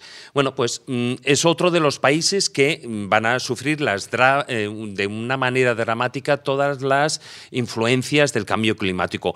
Tuvalu, que lo tienen al lado, pues es, fijaros, Tuvalu es curioso porque es uno de los países que menos contamina, o el país que menos contamina del mundo y al que más le afecta todo lo que es el calentamiento global. ¿Por qué? Porque la altura media es bajísima, no, prácticamente no llega a un metro. Con lo cual, en un el país que momento- vive de la extensión de internet.tv. Efectivamente. No, de, hecho, aquello. de hecho, fijaros, es tan bajo el, el nivel que gran parte de lo que son las costas ya es algo que se ha visto, o sea, ya se ha visto dañado, eh, ya se ha visto comido por el mar y eso lo veremos en algún otro, fíjate, pero hecho, Tuvalu, están- por ejemplo, están tiene... intentando pedir ya viviendas, los 10.000 habitantes que hay en las islas más o menos cercanas, porque se van a convertir en algo que ya se empieza a llamar refugiados climáticos. Eh, Y sí, estos y van a ser uno de los eso lo primeros. hablaremos Es- es verdad, después. es el primer país que lo eso lo pedido. hablaremos después, sobre todo con otra isla eh, que es muy importante, pero que está en el Archipiélago, Índico. Maldivas. No, no, no, no, con una isla, Ah, isla. grande. Estoy hablando de Sri Lanka. Bueno, no hablamos de Sri Lanka, pero Sri Lanka, que Luego nos vamos al Índico. Sí, que sí. luego nos vamos al Índico, pero digo para no, no perdernos mucho. O sea, eh, Tuvalu es poco, además, es lo que Sí, tú decías, tiene arrecifes de coral, atolones y son tres islas, básicamente. Kiribati. Kiribati es la primera zona poblada del mundo, además que, que es la que celebra el principio del año. Sí. es el cambio del Ellos- año. Ellos son los primeros ahí, que ¿no? dan las 12 campanadas. Vale, pues. Y cuando llegue el, fin del mundo serán los primeros que bueno, se los- palman. son los primeros que caen. Por, por Fíjate, cuestión horaria. Es, es otra de esas islas que fue descubierta por los españoles, que cogió su independencia del Reino Unido en 1979, pero que además hoy en día los científicos no le dan un futuro mayor de 50 años. Con suerte. Y eso, Con que, suerte, y eso claro, que Kiribati también tenía una, una, también una y tiene cuestión... 103.000 habitantes, o sea Sí, que sí, no, no, es Kiribati poco, no es ¿eh? pequeño. Pero además Kiribati tiene también unas, eh, unas cuestiones arqueológicas y unas, unos misterios también, Es verdad. que es uno de los clásicos. Erich von Daniken tiene un libro dedicado exclusivamente a Kiribati. A Kiribati. Kiribati. sí, sí. Que es de los menos conocidos. Es de los menos conocidos, pero es una de las cosas más apasionantes. Sí, sí, A sí. mí se me ocurre ahora, por ejemplo, que, una que uno que va a desaparecer, que no es país, pertenece a otro país, pero que es una zona que quedará inundada, será Ponapé, que según mi amigo Carlos Canales es uno de los lugares más misteriosos del mundo. Pero Ponape tiene, una, Ponape tiene dos rarezas. La primera es que llueve todos los días del año menos 5 o 6, lo cual es muy agradable. O sea, Galicia es un lugar seco a lo de aquí. Pero fíjate, lo que pasa pero, es que. pero no, pero Ponape tiene una ventaja. Ponape tiene una zona alta que cuando su- el archipiélago que lo rodea se vaya a la porra, aguantará un poquito más. La altura máxima media en Kiribati es de 3 metros sobre el nivel del O mar. sea, como- 3 metros. Pero además, por eso es Como que. una de baloncesto, yo No, no, nada, futuro. ¿eh? Por eso, precisamente, los científicos le dan un- un- una duración máxima no más allá de 50 Mira años. que son porque, generosos. porque además es que en esa zona el agua eh, del mar sube a una velocidad de 1,2 centímetros, mm, digamos, mm, más rápido que el resto del, del Fíjate que eso la que, que zona. no significa nada en la playa Benidorm, allí en una década significa bastante. 1,2 centímetros al año. Sí, sí, sí. Con lo cual es eh, viene a ser cuatro veces más que el resto de la zona. No sé exactamente por qué razón, me imagino que será por las corrientes, pero bueno, mm, los datos están ahí. Otro eh, que es famoso y que, y que va a desaparecer en breve, yo lo siento, que es Samoa, el Estado independiente de Dice, Samoa. yo lo siento, dice. Yo lo siento. en Samoa tiene es un que problema. Es ¿Sabes que que también, Samoa- también tendrá amistades. ¿Sabéis que Samoa es Tíbet. unos sitios de gente más gorda del mundo? También, también. Que sabéis que Samoa es uno de los sitios de gente más gorda del mundo. Pues- Yo creo que es el peso, influye. No, en Nauru. Es en Nauru. Es Nauru, Nauru. Sí, es Nauru, Nauru, Jesús, también, Nauru. también, es una Luego hablaremos de. Nauru. Influir el peso de donde hay más gordos por metro cuadrado. Sí, pero bueno, eso, Bueno, normal, se dedican a comer. eso hará que se hundan antes las islas. Total, ¿qué más da? ¿Por, qué lo, sientes especialmente por Samoa y no por el resto de ¿Qué- lugares? ¿Qué, intereses tienes ahí? Alguna maldad. No, no, no. Samoa, pasado. Samoa, el, el problema es que es uno de los grandes, por decirlo de una manera, museos naturales de arrecifes de coral. Y eh, se los han cargado totalmente. Con lo cual, ¿qué ocurría? La, la acción de los, de los arrecifes de coral respecto a las islas le servían de barrera natural, de muralla, para eh, frente a, todo el oleaje, estamos hablando del Pacífico. Entonces, eh, ¿qué ocurre? Que como ya no tienen esa barrera natural, esa muralla que son los arrecifes, o sea, eh, las costas se están hundiendo a una velocidad pasmosa. Y de las siete islas del que tiene el Pacífico, que viene a ser unos 3.000 kilómetros cuadrados, y, y tienen 190.000 habitantes, pues ya empiezan a caer que se están quedando ya sin un 10% de lo que son las costas. Imaginaos. Y Nauru... Samo- Samoa, para, ya sabes que tiene reminiscencias tanto pictóricas como literarias, ¿no? Por allí estaba Gauguin en su momento Sí. y esa fue la última morada de Robert Louis Stevenson, intentando curarse esa tisis galopante que tenía. Samoa es el, el último lugar, en concreto Upualu, en esta isla, donde él ya se queda allí eh, esperando la muerte y convirtiéndose en un tusitala, Pero es fíjate decir, que Jesús, en un contador dicho, de lo que ha cuentos. dicho David es importante. Es decir, tú imagínate que vives allí, ¿eh? Y ves que año tras año se te va comiendo Que la... te vas quedando sin islas, Pero te vas ocurre- quedando sin territorio. muchas de estas La sensación en 20 años se nota ya mucho. No, no, con, bueno, con 20 y con 10. Eh, Nauru, que lo estabas El mencionando, que es considerada la república más pequeña del mundo, que, que en realidad es un autolón, o sea, son 20 kilómetros cuadrados. Es que, perdona que te corte, a mí me encanta y me gustaría que, que los oyentes, y con su momento dado, fueran al mapa para ver Nauru. Nauru es precioso, porque es un cuadradito eh, que se ve, o sea, sus aguas territoriales es un cuadrado perfecto y no se puede ver el atolón porque el punto que pone Nauru tapa la propia isla. O sea, ni siquiera. No, no, Pones es- el nombre y es- tapa. de es hecho, yo tenía una serie Sí, sí, de no- no imágenes preparadas para, para que la, aquí la gente que, Bueno, está, las que ha venido a verlo Las compartiremos en Facebook las y en Twitter para compartiremos que en Facebook para que vieran dónde están ubicados. Sobre todo, es, eh, todo esto lo que estamos hablando son islas, y Micronesia, etcétera, que están, digamos, al este de lo que es la, la gran isla o el continente australiano y de Nueva Zelanda. Están todas ubicadas por esa zona. Pero Nauru, que es la república es- más es- pequeña, es como yo mona. decía, Es muy mona. eh, es muy bonita, Es muy mona, Nauru. pero, Sí, pero, eh, no pero es que qué. es prácticamente plana, con lo cual mm, va a desaparecer en nada. Pero inmensamente rica. Todos los habitantes de allí que no se mueven, por eso tanto Por eso son gordos, sí, Pero porque son ricos, son sí. inmensamente ricos. Que por cierto, eh, son inmensamente ricos, ¿sabéis por qué? Sí, por unas excavaciones de minería, ¿no? Así, ¿no? Sí, a- Que sí, de los- destrozaron de la isla entera. Sí, sí. Pero también un poco de- del guano, es decir, de la mierda. de la Sí, mierda. que al final la lograron vender. sí, No, pero es y verdad como que son la pocos para distribuir la convirtió riqueza. en una especie de, de sistema de excavación y explotación. Ellos se quedaban mirando mientras recibían pasta y iban engordando. sí, sí, sí. Y al final se hundirán gordos con su isla porque no hay nada. Sí, un poco más. De todas mira, maneras, es- de todas maneras deberíamos aclarar lo que es el guano, porque no es porquería, simplemente Hombre, es la no porquería. porquería, son los excrementos. los excrementos, pero de, no de cualquier animal, del murciélago. Bueno, y en este caso de- del resto de por, por pelícanos. extensión y- de, de las aves. de las aves que hay por la zona que lo utilizan luego para es. productos químicos, Claro. etcétera. Pero hay otra. Hay otras islas, en este caso muy conocidas, sobre todo por eh, las guerras en la Segunda Guerra Mundial y tal, que es la República de las Islas Marshall. Las Islas Marshall, que tienen el nombre por el capitán John Marshall, ¿no? que fue su descubridor en 1788, que consiguieron su independencia de Estados Unidos en 1990, es decir, hace relativamente nada. Y el problema ahí sí que es muy grave porque es un, la subida de las aguas del océano eh, llega a tal punto que ya han perdido un 20% del territorio. Un 20% del territorio ya lo han perdido. También es cierto que son los 29 atolones, pero tienen cinco islas que vienen a ser unos 181 kilómetros cuadrados y ahí, oye, viven 70.000 personas. Con lo cual, las famosas Islas Marshall, pues dentro de poquito. Pues mm, futuros refugiados climáticos. Y voy dos para terminar lo que es la, la zona del Pacífico. Por una parte tenemos las Islas Salomón. Las Islas Salomón y las nombro especialmente porque fueron descubiertas por españoles en Pues como casi todas las del 1598. Pacífico. Vamos, si es Muchas que de ellas, todas- no todas, no Aquello era el lago español. Sí, pero se independizaron de, de Inglaterra en 1978, que es lo que siempre nos ha pasado, ¿no? Nosotros las descubrimos y luego, bueno, pues pasa con otros. Fíjate, eh, las islas Salomón vienen a tener 990 islas, vienen a componer todos lo que son los dos archipiélagos, ¿no? De Salomón y Santa Cruz, y tienen más de medio millón de habitantes pues se van a ir a pique. Igual que el reino de Tonga, que es otro reino, bueno, que son también 171 islas y tal cual, con 10.000 habitantes, pero que van a desaparecer. Eso es, por una parte, algunos, esas 10 o 9, no sé cuántas han sido, 9 o 10 islas o países insulares que estaban en el Pacífico, pero en el Índico también hay unos cuantos. Yo he sacado cuatro por una parte, las Maldivas, eh, que, bueno, la República que se independizaron en 1965 eh, y la, la subida del mar les está amenazando tal punto de que por una cuestión, porque también es otro de los puntos de las islas más bajos de lo que es el, planeta, la altura máxima de la isla.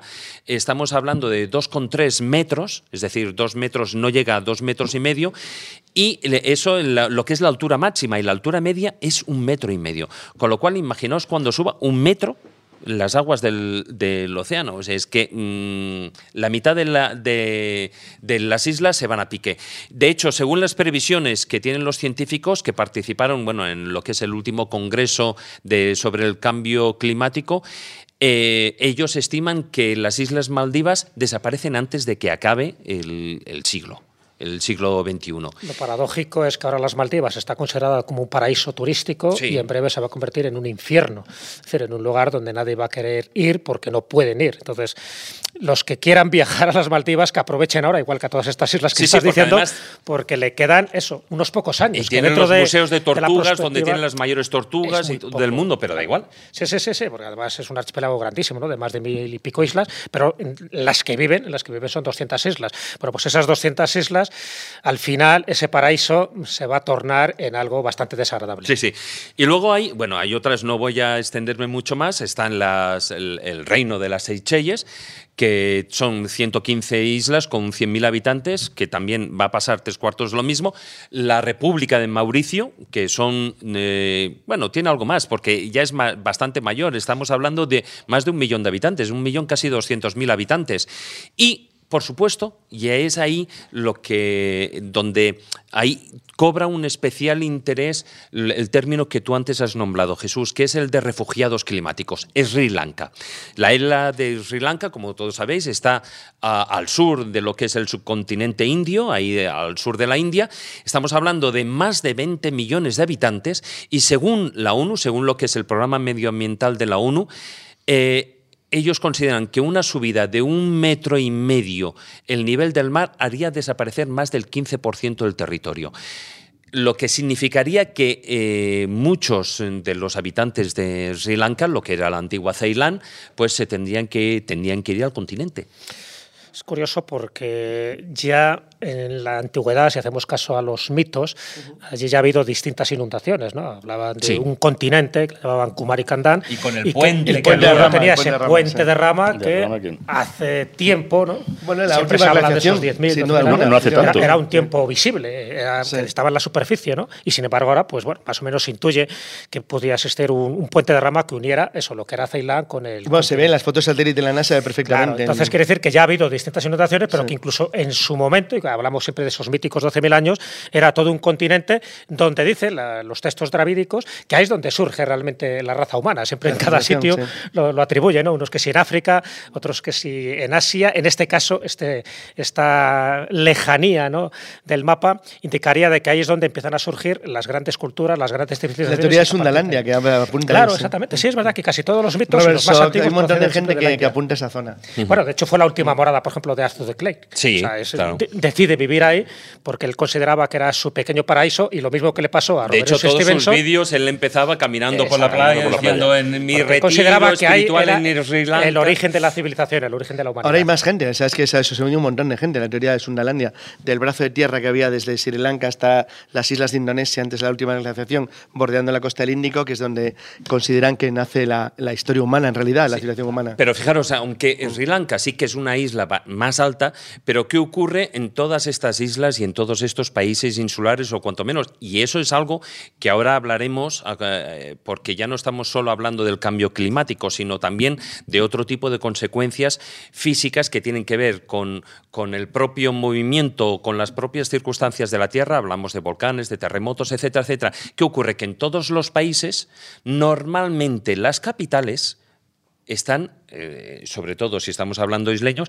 están a, nivel de mar, es decir, tienen un puerto, algo muy lógico por el tema del comercio, etcétera, etcétera. Con lo cual, todas las capitales, todos lo, lo que es el gobierno de todos, y en este caso también de Sri Lanka, quedarían absolutamente anegados por el mar.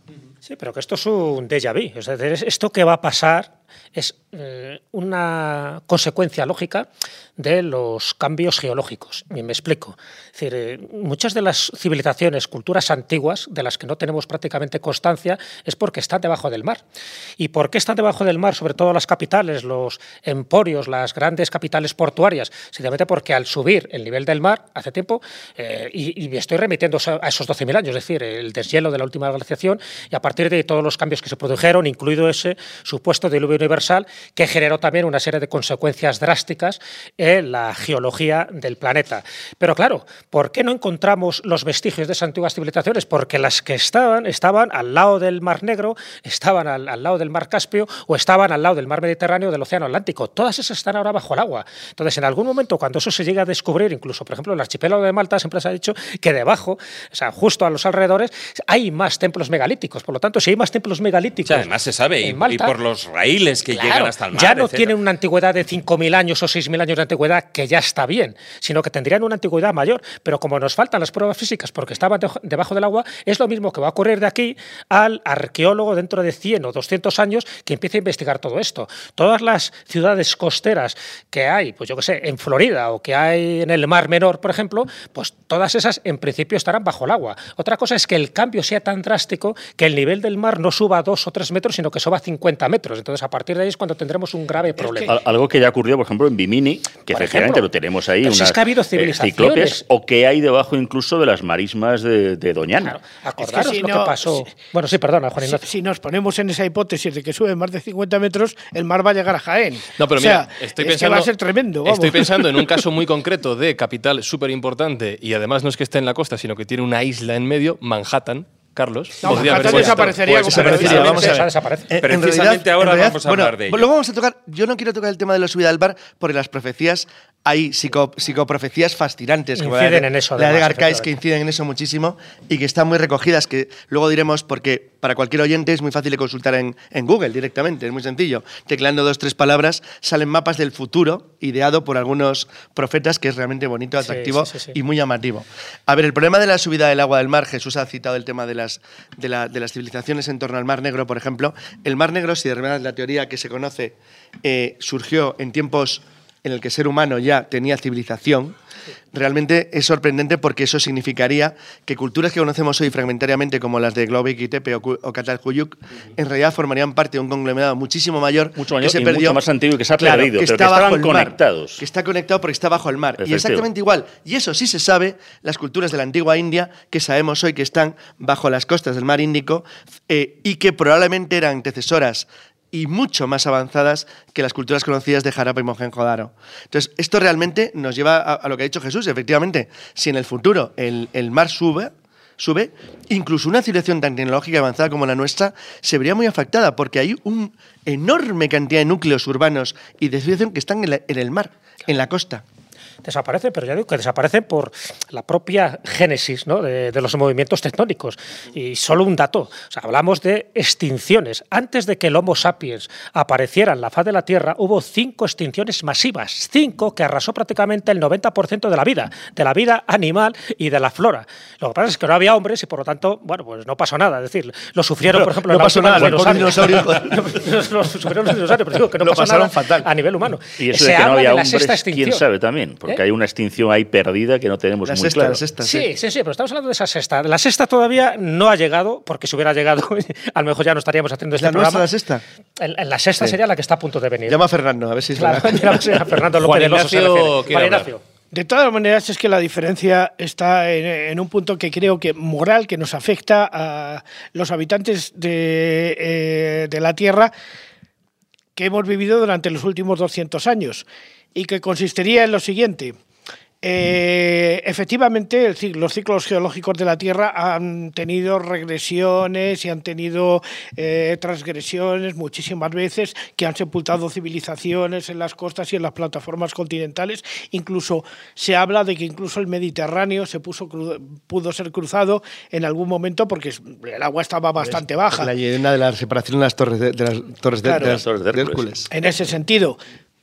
Pero el problema es que ahora estamos atribuyendo a que eso a que este tipo de cambio lo estamos produciendo nosotros desde que empezamos a, consumir combustibles fósiles, pero sobre todo en dos momentos fundamentales, porque ahora siempre nos echamos la culpa de que ahora tenemos los coches y de que con eso estamos calentando la atmósfera, pero nos olvidamos de todo lo que se lanzó a la atmósfera durante todas las guerras que ha habido durante el siglo XX, porque la primera mundial, la primera segunda guerra mundial, la segunda guerra mundial, Vietnam, etcétera, etcétera, depositaron sobre el espacio ¿eh?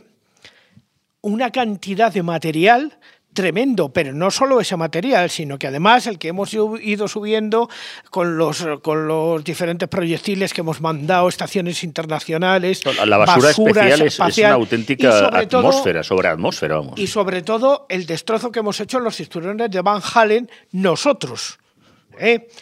Pero yo no está- creo que eso nos venga a afectar. Hombre, nos afecta Sí, mucho más, bueno. por ejemplo, la cantidad de vacas que hay en, en la El- tierra. el metano, ¿no? El Bueno, metano. el metano que, que producen. De todas maneras, Yo me las como a buen ritmo, ¿eh? No creas. o sea, Carlos Canales va a salvar el mundo. De todas maneras, estamos hablando ahora, nos estamos centrando mucho, como decía antes, en todo lo que estamos haciendo para cabrear a la naturaleza y que nos acabe matando, pero hay cosas que no podemos controlar y en las Claro, que no porque- podemos influir. Porque a veces la naturaleza se cabrea ella solita, yo no sé si por Gaia o lo que sea, y de repente nos manda unos avisos o de repente se revuelve, y ya no estoy hablando de esas tormentas tropicales o de esas cosas a las que yo venía aludiendo y que hacen pues que los países insulares pues eh, tengan gravísimos problemas para subsistir, sino que eh, estoy hablando de que llegó un momento en el que mm, vamos a hablar de ya no de la parte alta por encima del nivel de la tierra o del nivel del mar, sino vamos a hablar por debajo.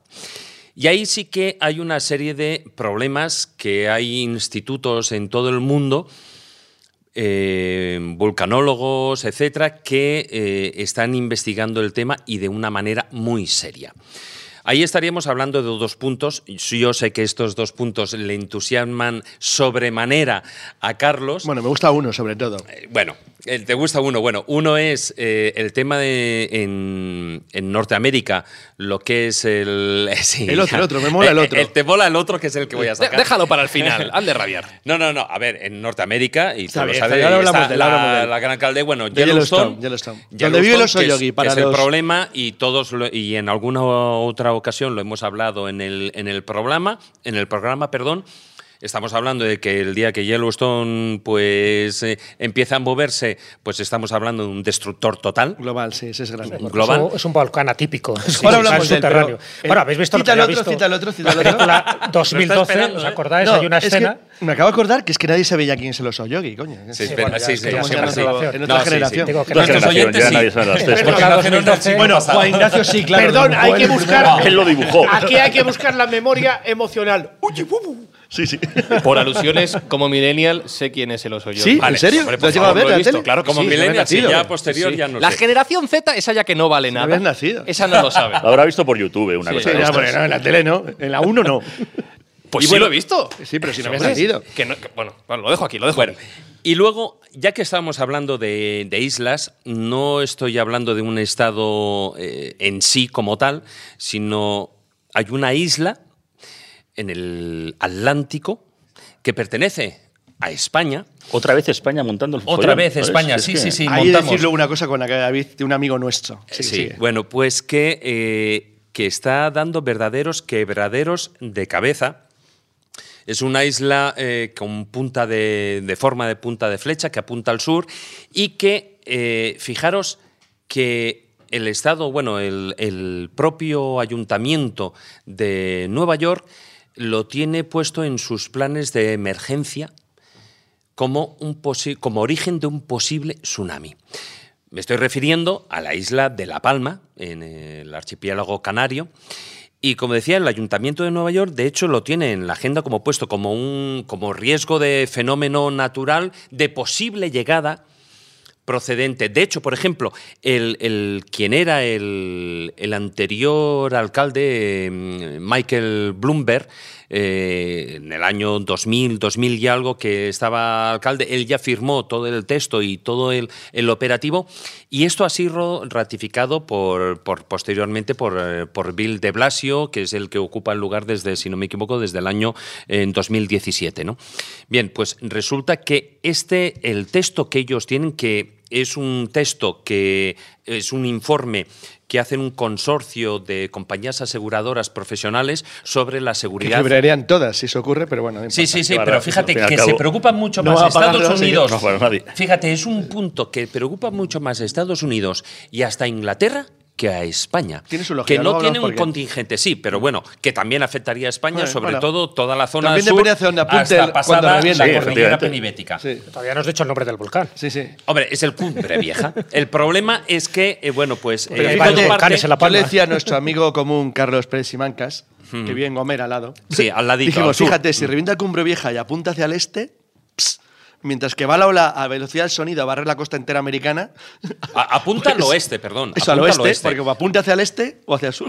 Que depende Claro. hacia dónde apunte, ese es el tema. Sí, pero, pero no es tan sencillo. A ver, el tema está en que. Hombre, Cumbre todo bastante, ¿eh? A ver, eh, todo parte desde en el año 2000. Hay unos eh, dos geólogos que realizan un informe en el que consideran que, bueno, pues Cumbre Vieja. Eh, lo que es el volcán que está activo en la isla al sur, digamos al centro sur de la isla de La Palma, pues que eh, tiene un problema y es que va acumulando el agua eh, de, la lluvia y lo que son los residuos que va teniendo, acumula el agua de, la lluvia dentro del propio volcán, lo que hace que todos los residuos que se van formando a lo largo de siglos, pues eh, no tengan una base lo suficientemente firme. Estoy explicando de una manera muy subgéneris, ¿no? Para que todo el mundo lo entienda. De manera que se puede producir un deslizamiento en el caso de que, eh, bueno, pues haya una serie de terremotos o que el volcán entrase en erupción.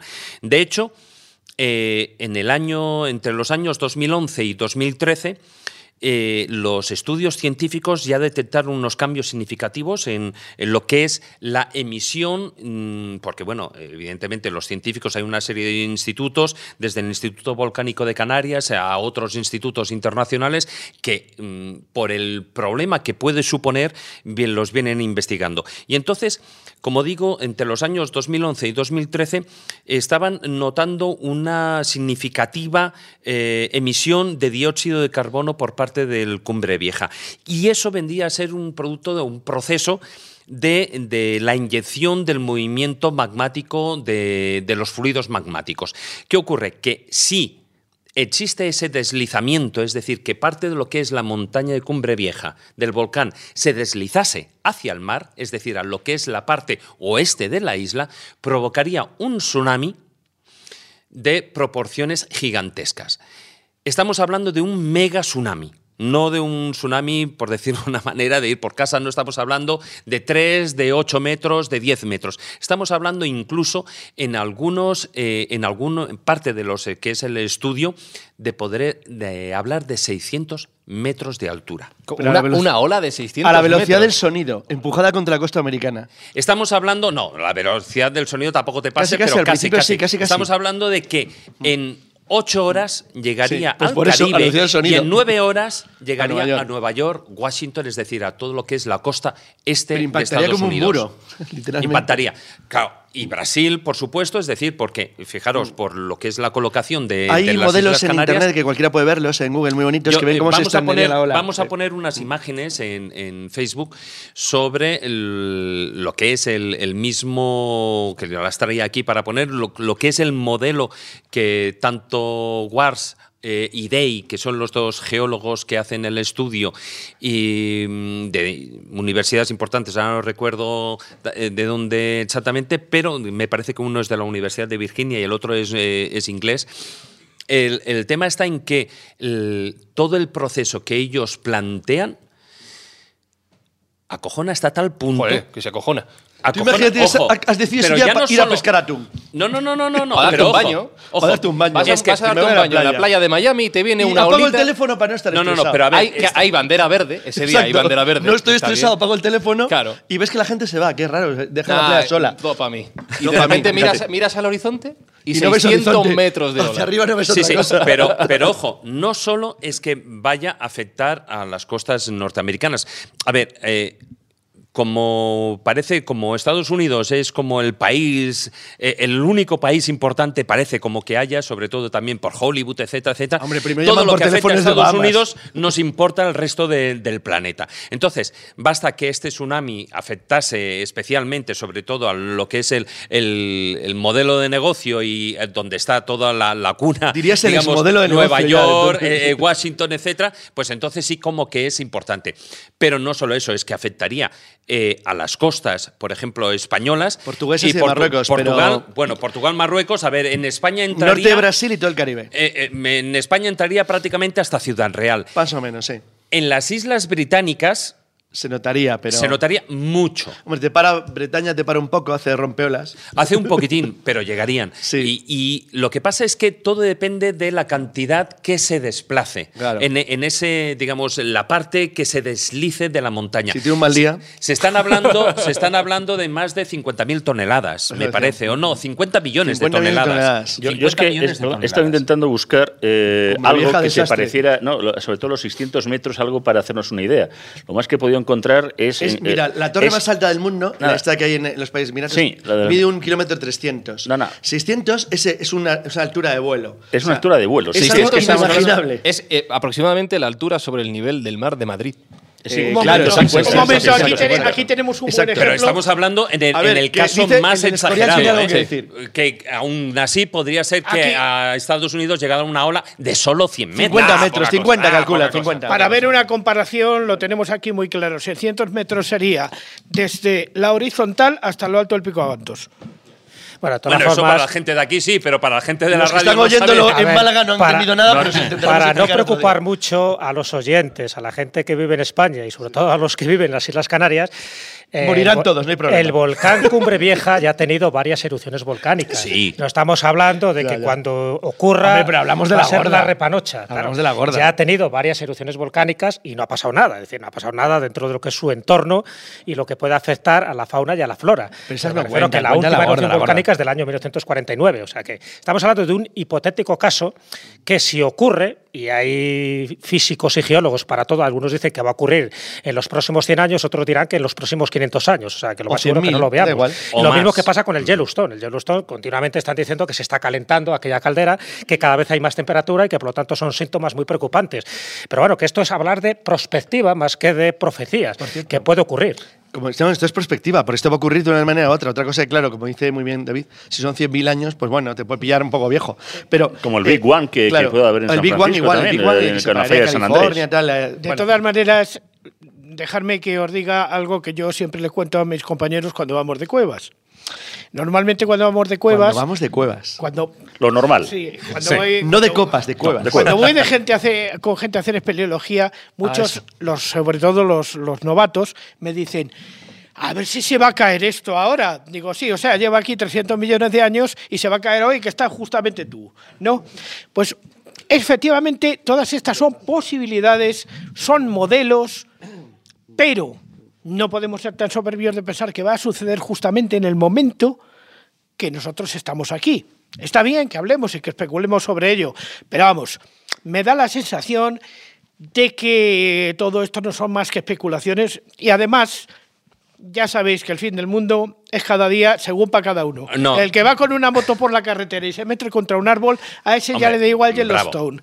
Le da igual el le da filósofo se ha perdido la cualquier- humanidad. Vamos. Sí, Está pero, muy sufí. ¿entendéis, no? pero, pero la, la humanidad pues eh, será una pérdida, pero no creo que la humanidad entera sufra por ello, desgraciadamente también, ¿no? Porque bueno, pero eh, lo que también es cierto que este estudio que publicaron en el año 2000 estos dos científicos, eh, Stephen Ward y eh, Simon Day, eh, de la Universidad de California y el otro de, Londres, de la Universidad de Londres, bueno, mm, ha sido un poquit- bastante criticado por los científicos. Aún así, fijaros, como digo, se tiene muy en cuenta tanto en, en- el Imperio Británico como, en, de hecho, en Estados Unidos, eh, el riesgo, el alto riesgo que hay de que eso ocurra.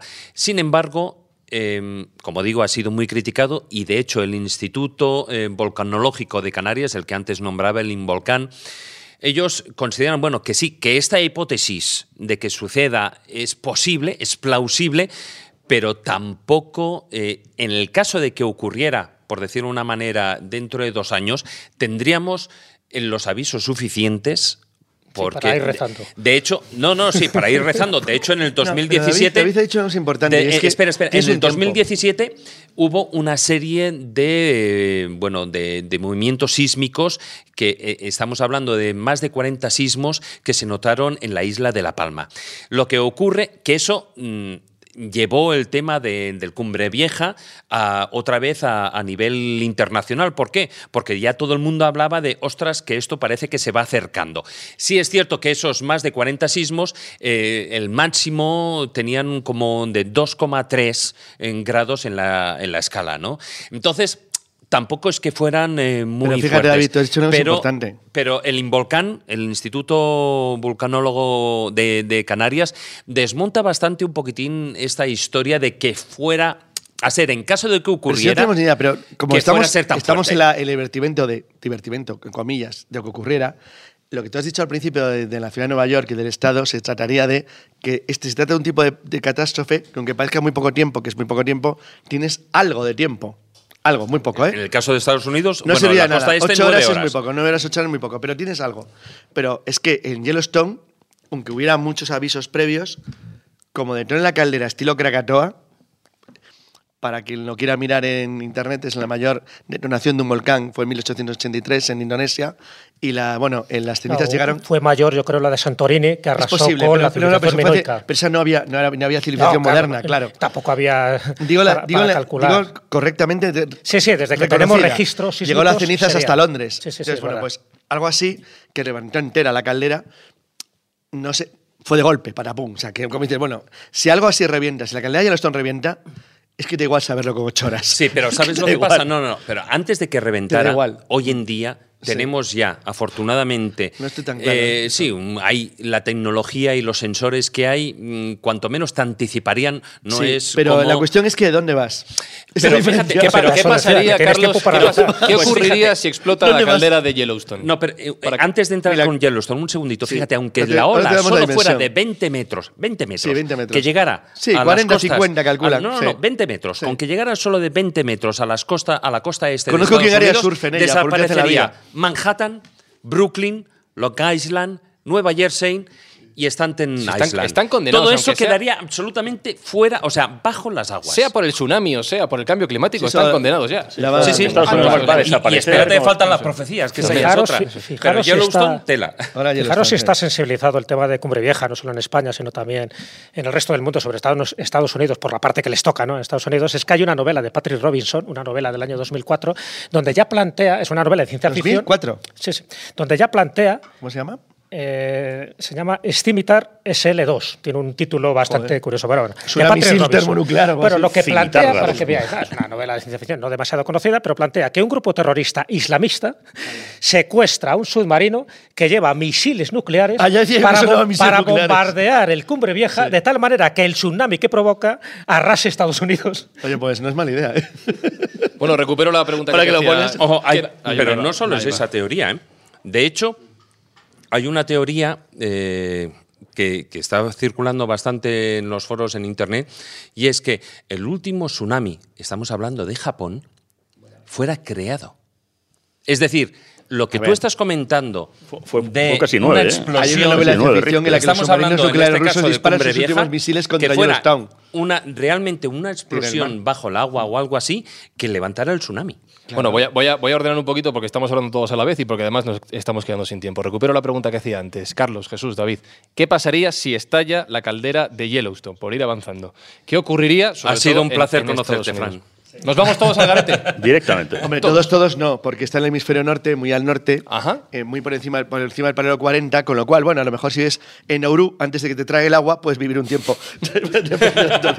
¿Nos afectaría a nosotros No, aquí es en que España? un día teníamos que dedicar un, un- Todos un- a un tema a perspectivas malditas, que es una cosa interesantísima y muy rara.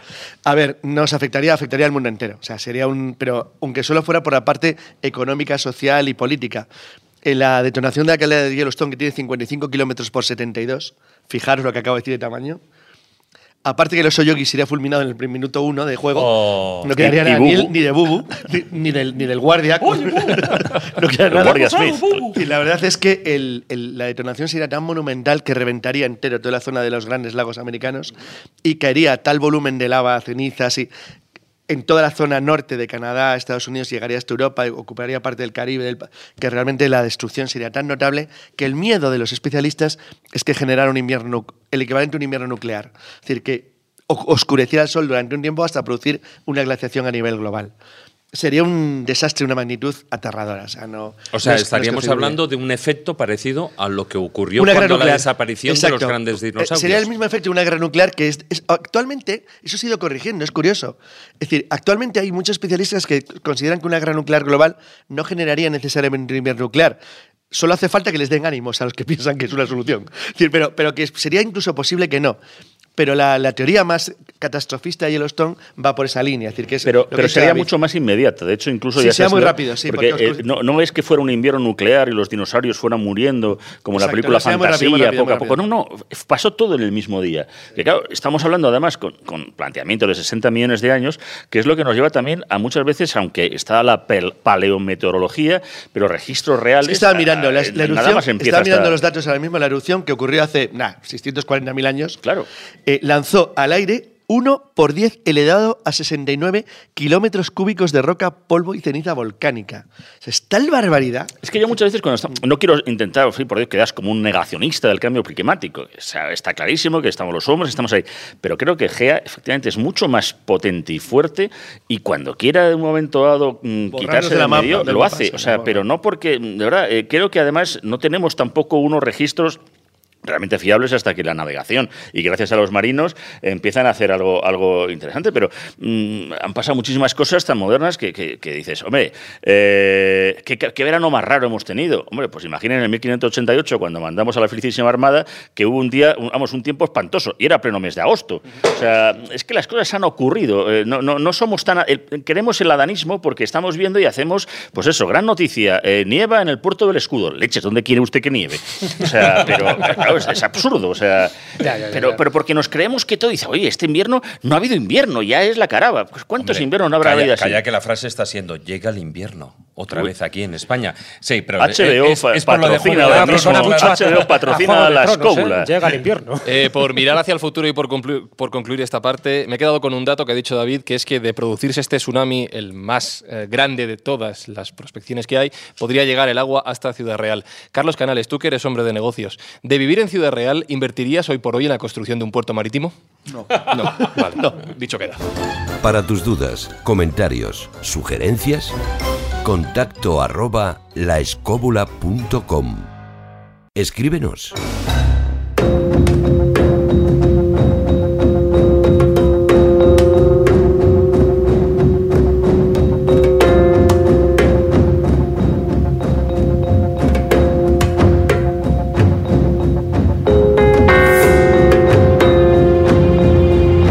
Jugamos hoy a futurólogos aquí en el programa desde la Casa de Cultura de San Lorenzo del Escorial, desde este Escolibro 2019.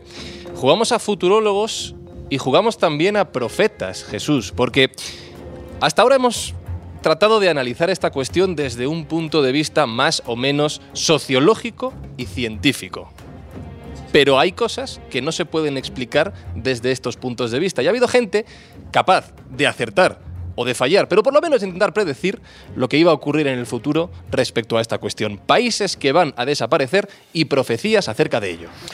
Sí, está muy relacionado con lo que acabamos de decir. Es, parece que tenemos una obsesión por saber cuándo nos vamos al garete, cuándo el fin del mundo va a llegar, porque parece que hay una especie de consuelo universal que si nos vamos todos juntos, pues bueno, parece que es menos doloroso, ¿no? Entonces hay distintos profetas que intentan rasgar el velo del tiempo para saber lo que va a ocurrir. El problema Hombre, es que yo lo, yo lo quiero saber solo para pedir un crédito. Como Solo sé para- que no lo voy a pagar, También es una buena idea.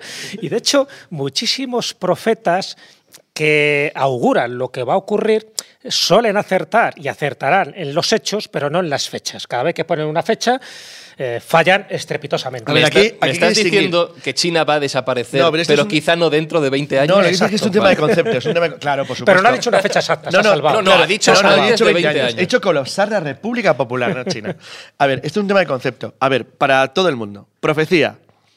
Persona que cree que tiene un don por el cual le permite adivinar sobrenaturalmente lo que ocurre en el futuro. Revelación. Persona que no tiene un don, pero que alguien comunica con él lo que va a ocurrir en el futuro. Prospectiva, lo que hemos hablado antes. Estudios técnicos o científicos que permiten averiguar el futuro con respecto a elementos técnicos o claramente científicos. O, Ejemplo. o al menos analizarlos Exacto. y luego explicar por qué no han ocurrido. El exacto, el Cumbre Vieja o el Cumbre Vieja o el Yellowstone ocurrirán en algún momento del futuro, no sabemos cuándo, pero es seguro que ocurrirán, con lo cual eso sería perspectiva, es cuestión de tiempo. Claro.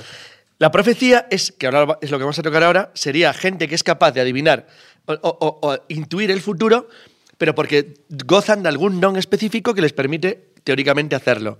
En tanto que la revelación sería lo mismo, pero por una fuente externa. Sí. Es decir, ya sea la Virgen, un extraterrestre, un tipo muy extraño, que les dice lo que tienen que escribir y de esa manera ellos lo transcriben y sin ser su voluntad pronostican el futuro. Nos vamos a centrar en profecía pura y dura. Sí, no, y también en revelación. O sea, Eso es.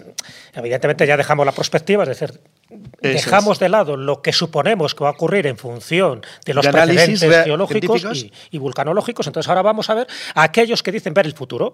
Entonces, bueno, pues hay muchos, incluso hubo un vidente brasileño, Jocelino Nóbrega da Luz, así se Toma llamaba, ya. que aprovechó lo del Cumbre Vieja para Sí. decir que en el 2012 nos íbamos dos a Garete. Puso fecha, se equivocó y ya Jocelino creo que está ahora pidiendo en un orfanato. O sea, como ¿Cuál fue el que vidente no dijo que iba a nada. caer la mira encima de nosotros? ¿Eh? ¿Cuál? ¿La mira encima de nosotros? También, bueno, Paco no, pero Pero Paco Paco Rabanne, Rabanne. Paco sí. También que dejó sus perfumes y su moda para meterse también a profeta y así le fue. El problema, ya digo, que es cuando se pone una fecha.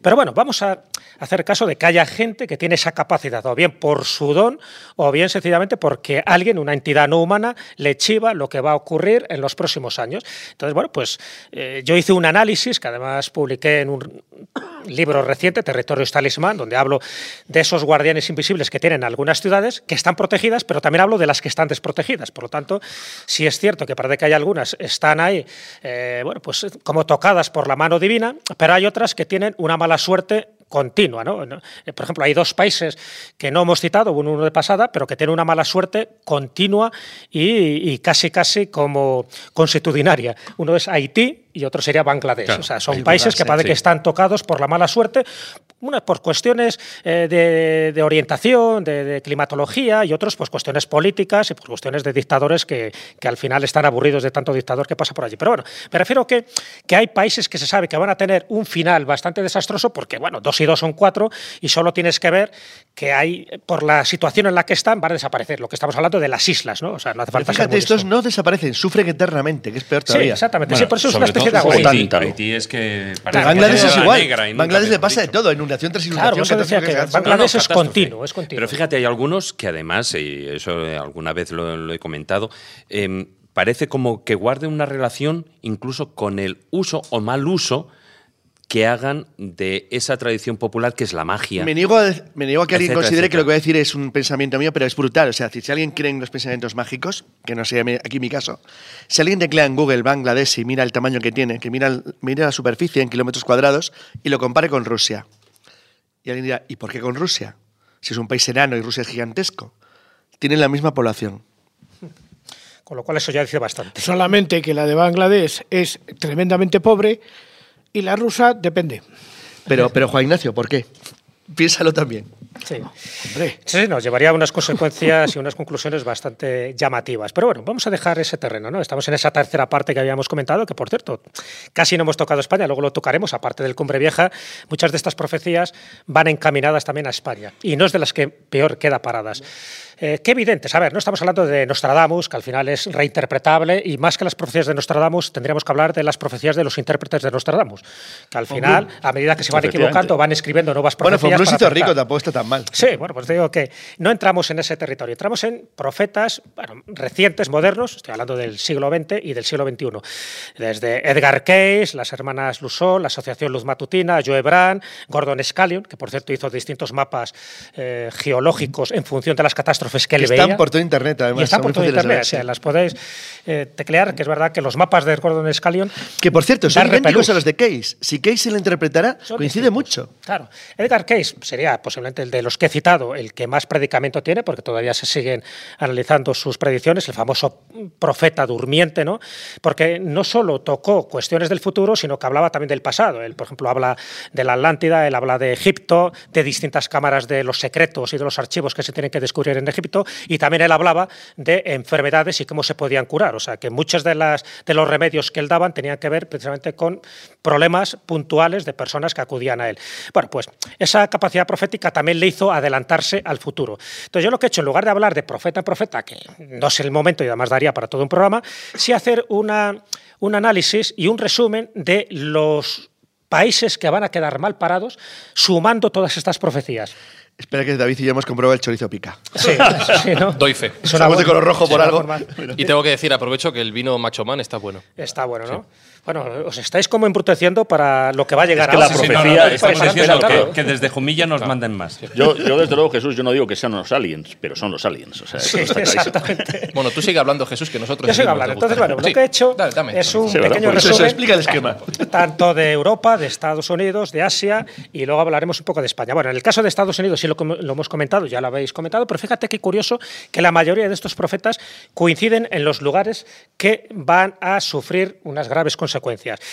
En el caso de California es evidente, ¿no? Casi todos los profetas inciden en el Big One. Es decir, que al fin esa falla de San Andrés, antes o después, va a romper y ese rompimiento no solo es que se, se separe California, es decir, que lo que es la Baja California, el que península al final se convierta en una isla, sino que eso va a afectar, por supuesto, a toda la costa oeste y va a repercutir en la costa este. De hecho, el sueño que tiene Joe Brand, Joe Brand no era un profeta, él era... Bueno, historia tú de Joe Brand, bien, ¿no? Yo creo que hicimos una- un monográfico en la zona Sí, cero. resúmelo, ¿te parece? A ver. Tenía 17 años él, se Joe cae de un es un- caballo. Es un, chico que tiene un accidente y cuando está en el hospital empieza a tener visiones. Entonces él, él cuenta una historia muy extraña en la que lo que está eh, contando y explicando es evidentemente el futuro de California. Exacto. Bueno, él, él está en Los Ángeles, él Ese, está viendo ese es el que iba a decir. Es, el Hollywood Ángeles, Boulevard. Lo cual quiere decir que está en el norte de California, es decir, al este de la falla de, de la falla de San Andrés y al norte de la Baja California que se separaría. Y él lo que percibe es una ciudad que es la suya, que conoce perfectamente, que se está destruyendo, literalmente.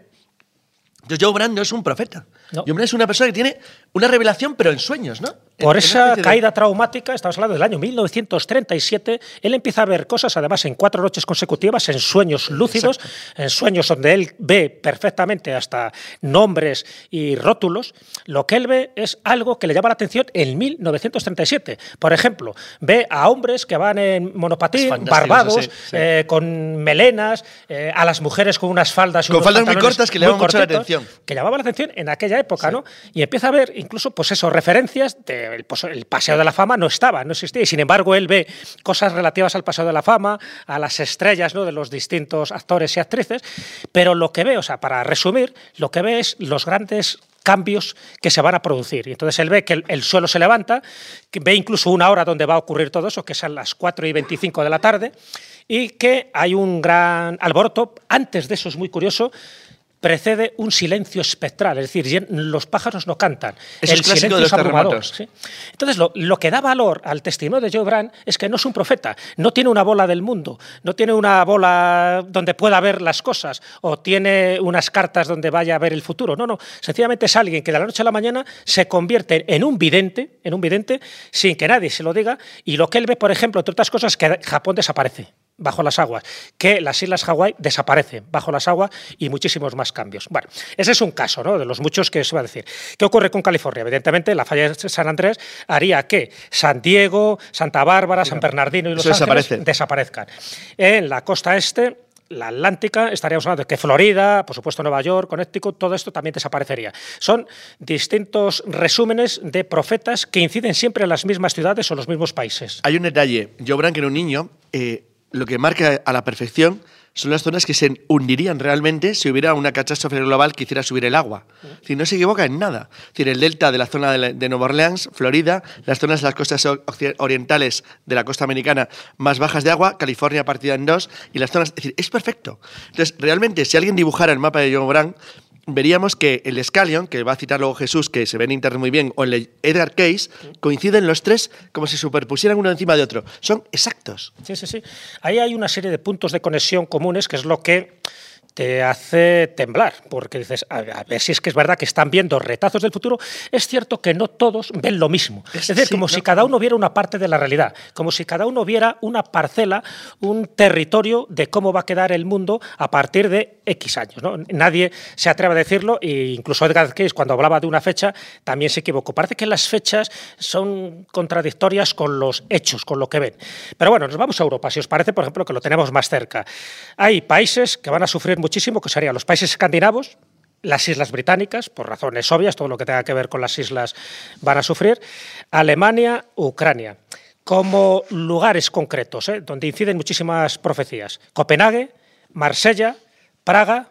Praga, la verdad, que la tiene una cierta tirria porque Praga es continuo, ¿no? Sobre Praga- todo las profecías del centro Europa. Sí, Fra- Praga, Jesús y yo fuimos editores de Los Profetas del Bosque, para mí el libro más alucinante. Del general José María Sánchez que he de visto Toca. en mi vida. Es un libro que me lo leí en un día entero, bueno, increíble. Y, y Praga es el, el eje central. Claro, Praga sí, y Viena también. O sea, Viena. Viena, sí. Y de eh, hecho, perdón, sería- ya sabéis que hay los mapas en los que lo marca como si fuera un corazón, o sea, un mito de Europa muy curioso que no sé, que, que sorprende, porque no es nunca ha sido tampoco una importancia como ha podido ser Viena o como ha podido ser otros países. Sin embargo, es verdad que tiene algo mágico para. Sí. Bueno, de hecho está considerado como una triada mágica, ¿no? Me parece que Bueno, uno sería Praga, el otro ah, sería Turín. Turín, el otro Turín no y Viena. Y Sí. Viena, me Ahí influiría mucho también la existencia en, eh, en Praga del Rabino Low y de toda la leyenda del Golem, la comunidad judía. Es que todo eso está totalmente relacionado también con el tema de Pero es verdad que Praga. Praga tiene una especial significación en las teorías del fin del mundo. sí, que sí, por cierto, marcado. el Rabino Low hace también su propia profecía en su momento. Profecía que luego retomaría y la daría la vuelta de alguna manera Eugenio Siragusa, hablando de los famosos tres días de oscurecimiento global del planeta, pero haciendo una mala interpretación de los documentos del Rabino Low. Sí, bueno, no he querido traer a los contactados, a, sí, a las informaciones que dan los extraterrestres, porque allá ni, ni terminaríamos, ¿no? Porque son muchísimos los contactados, sobre todo a finales del siglo XX, que recibían este tipo de mensajes siempre para decir que va a haber un apocalipsis y pero que luego va a haber una era bonancible, una nueva era, ¿no? Pero fíjate, haciendo caso a José María Sánchez de Toca, que el hombre se lo curró en Los Profetas del Bosque, que por cierto luego hizo un segundo libro Bueno, habría que decir relativo a España. que en el caso de Los Profetas del Bosque es un libro sobre las profecías de centroeuropeas del fin del mundo, que, este- que por supuesto está relacionado con lo que decimos porque es el fin de todos los países de Europa Central y que están metidas de una manera, es decir, muy mm, es, es con- constante y continuo desde la Edad Media, desde prácticamente el siglo XII hasta el, el mundo actual, eh, siguiendo unos patrones que se repiten una y otra vez y que lo hace extremadamente llamativo. Y el libro que dice Jesús es Los profetas de la piel de toro sobre, Claro. sobre España. Él analiza 75 vaticinios, o sea, él recoge a muchísimos profetas, la mayoría desconocidos, muchos tienen que ver también, por ejemplo, con visiones de, de la Virgen, es decir, apariciones marianas. Entonces él va recogiendo todo, ¿no? desde el ámbito más laico al ámbito más religioso, y encuentra que hay 75 vaticinios que no se han cumplido. O sea, cuando cuando no se han cumplido, es quiere decir que todavía están por llegar. Bueno, pues esos vaticinios, había algunos que sí se han cumplido, que correspondían a la Primera Guerra Mundial o correspondían a la Segunda Guerra Mundial o algunos de los conflictos locales que había en Centro Europa. Pero estos 75 vaticinios procedentes de Europa Central no se habían cumplido. Resumiéndolos, serían habría un polvo amarillo, o sea, antes o después aparecía un polvo amarillo que puede ser provocado, que puede tener eh, como consecuencia de una guerra nuclear, pero un polvo amarillo que asfixia, un polvo amarillo que va arrasando todo aquello que va encontrando, con lo cual esto si lo encuentra Stephen King serviría para una de sus novelas. Además de ese polvo amarillo, estaríamos hablando de ese un incendio pavoroso en Viena, la rasa, con consecuencias también que tendría en Praga. Tres días y tres noches de oscuridad. Este es un leitmotiv. Se Los tres días y tres sí. noches se repite en todas. Pero en todas, cuando me refiero en todas, es desde eh, las apariciones marianas eh, medievales hasta las últimas profecías ufológicas que se están dando. Parece que es una constante tres días y tres noches de oscuridad, posiblemente como consecuencia de ese polvo amarillo o de alguna guerra nuclear. Otro sería eh, un nuevo mapa terrestre, que decir que habría movimientos tectónicos, movimientos geológicos, y esto provocaría, o bien por una cuestión natural, es decir, erupciones volcánicas o la caída de un meteorito, o bien por algo provocado por nosotros, es decir, una guerra nuclear, que al final hacemos que, que Gaia, como espíritu de la Tierra, se, se revuelva y al final haga lo que haga, es decir, eh, quitarse como buen elemento homeost- homeostático que es, quitarse a los virus que serían los seres humanos. Y por último, y eso coinciden casi todos, una época de paz, es decir, una vez que se ha limpiado que ha habido una catarsis, que ha habido un movimiento apocalíptico donde te has cargado a gran parte de la humanidad, por ejemplo, a dos tercios, llega un momento de paz. Ese momento de paz viene condicionado bien porque ya eh, la Tierra se asienta, que un emperador o un papa o un príncipe O un rey del mundo, o un rey del mundo pacificador que reúne a todos los que todavía quedan vivos, que están totalmente idiotizados la mayoría. Es una especie de película más más donde la gente no sabe muy bien qué ha pasado, pero en el fondo los movimientos religiosos vuelven a aflorar porque más de uno va a pensar que todo es fruto de los pecados cometidos, de que no se ha hecho bien las El cosas. castigo. Es el castigo, es la maldición, que en el fondo ya digo, es algo que ocurrió a, a lo largo de la Edad Media con la epidemia de la peste y con tantas y tantas cosas.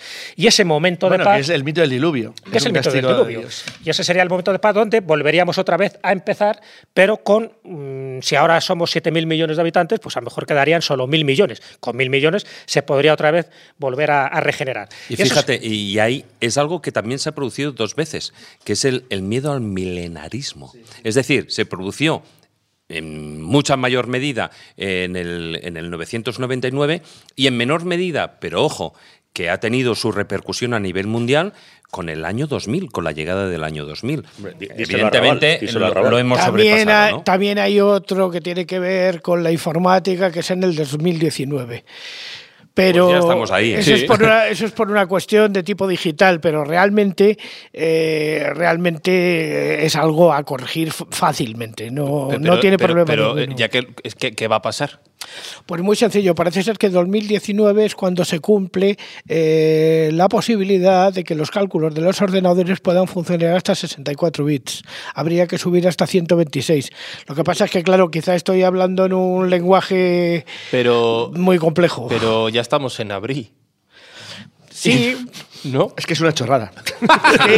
no, no, no, no, pero ojo, Claro, que ha venido ver, en el país. Es una más, es igual. Ah, bueno. A ver, estamos hablando de esos miedos tipo milenarismo, etcétera, etcétera. Claro, no Entonces, deja de ser una estupidez, pero ha venido en el país mismo. y la Claro, y gente lo- lo, y lo- lee y lo del año- y la y lo del año gente 2000 sale a la calle y dice, voy a comprar 2000. al Los aviones mercado".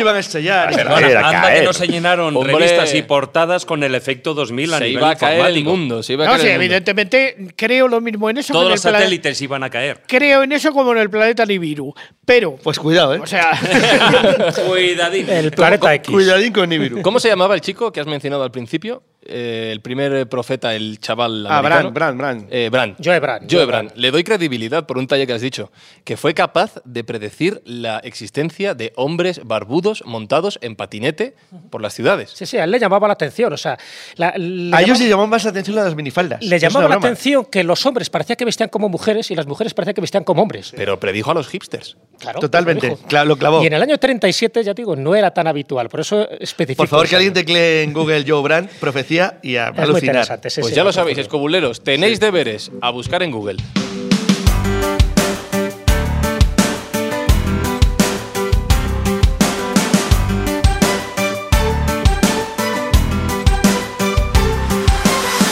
Bueno, tengo una pregunta importante. Tengo varias, de aquí hasta el final. Las primeras son para ti, Javier. Eh, ¿qué, qué se siente viniendo de invitado a la escóbula de la brújula y que prácticamente no te dejen hablar?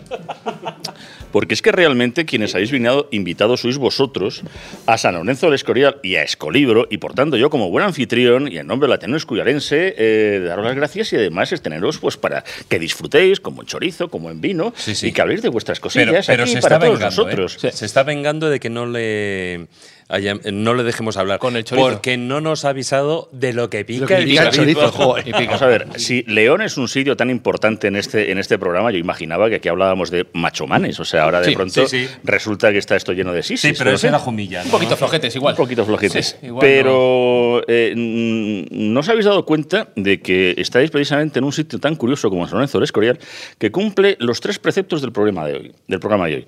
Geopolíticamente es uno de los centros de poder más importantes y además de manera atávica. Climáticamente en todos los mapas sale que San Lorenzo del Escorial lo más que puede tener es mar, o sea, lo cual no estaría mal. y, eh, y Además, refiriéndonos al, al magnífico libro, ¿verdad?, de Territorios Talismán que, que Jesús eh, acaba de publicar y que yo recomiendo vivamente, qué mejor territorio talismán que la boca del diablo, que el lugar donde todo el poder está aquí eh, junto a nosotros, con lo cual estáis en el sitio perfecto para este El programa. Escorial, el monasterio, es un lugar talismánico. Se creó aquí precisamente porque Felipe II sabía que era el centro de poder.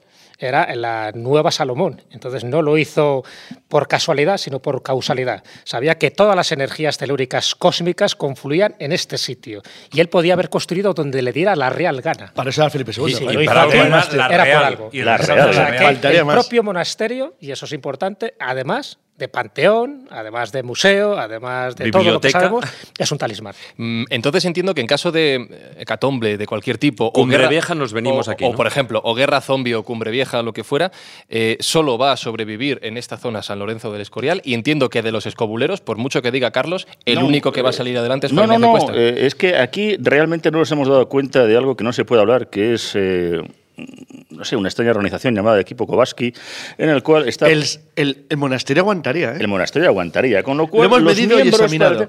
está preparado para que nos mantengamos en los Sí, el equipo K sabe lo que hace. ¿Por, sí. por qué, ¿Por qué crees que estoy aquí? Además me lo dice con esa voz. ¿Por qué crees que me he mudado aquí? O sea, no, no, no ha sido por Carmena, ni por Gallardón, ni por una botella. No, no, no, no. O sea, eh, A ver, vamos a ver. Este señor trabaja para gente en el otro hemisferio que sabe lo que está haciendo perfectamente. Está muy informado. Bueno, pues nada, todos para acá. Ya lo sabéis. Los que estáis aquí tenéis suerte. Los que nos estáis escuchando al otro lado del podcast, ya tenéis también Que aprovechen las vacaciones y Eso que es. se vengan aquí. Venid para acá. Tampoco es cuestión, hombre, no, que se queden en sus sitios. hombre. Dios proveerá, Dios proveerá. Pues eh, Javier Santamarta, gracias a ti por invitarnos, a ti, a Chema Gómez Ontori, a toda la organización de este Escolibro 2019, por invitarnos una vez más a venir aquí a disfrutar tanto del lugar como de la compañía, como de este programa de la Escóbula en San Lorenzo del Escorial y que sean muchas más. Hombre, de hecho, en la edición vigésimo cuarta esperamos a Carlos para ver si verdaderamente China ha colapsado o no. Con lo cual ya hay, eh, tiene Quedan que haber 20 añitos una- para la tenemos- República Popular. Tenem- la República Popular. Tenemos unas cuantas, unas cuantas ediciones para ir viendo cómo vamos haciendo y, por supuesto, para 2020 estáis más que invitados. Esta es vuestra casa. Pues muchas gracias. Un aplauso, por favor, para Javier. Y tengo dos preguntas para el público presente hoy aquí en la Casa de Cultura de San Lorenzo del Escorial. La primera, ¿os lo habéis pasado bien?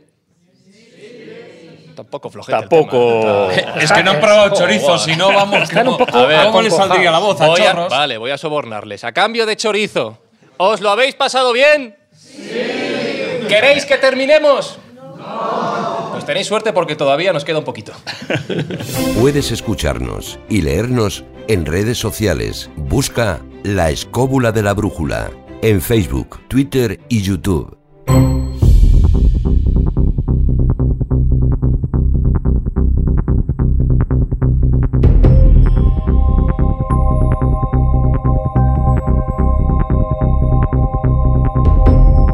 Bueno, en este programa en el que hemos pintado el mundo tan mal, el futuro tan complicado, no sé si la salvación está en San Lorenzo del Escorial o en el búnker de Carlos Canales cuando nos ataquen los zombies, Jesús, a algo tendremos que aferrarnos. Siempre nos quedarán las oraciones, siempre nos quedarán los rezos y encomendarnos ¿no? a nuestro Dios, sea el que sea, porque cuando las cosas van mal dadas, y mira que hemos planteado un futuro pues no muy esperanzador, pero bueno, los datos son los que hay, eh, ¿a qué te agarras cuando, cuando la cosa va mal?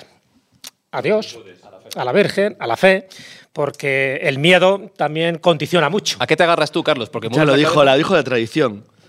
Munición tengo de sobra, digo más, Dios proveerá. se agarra su fusil.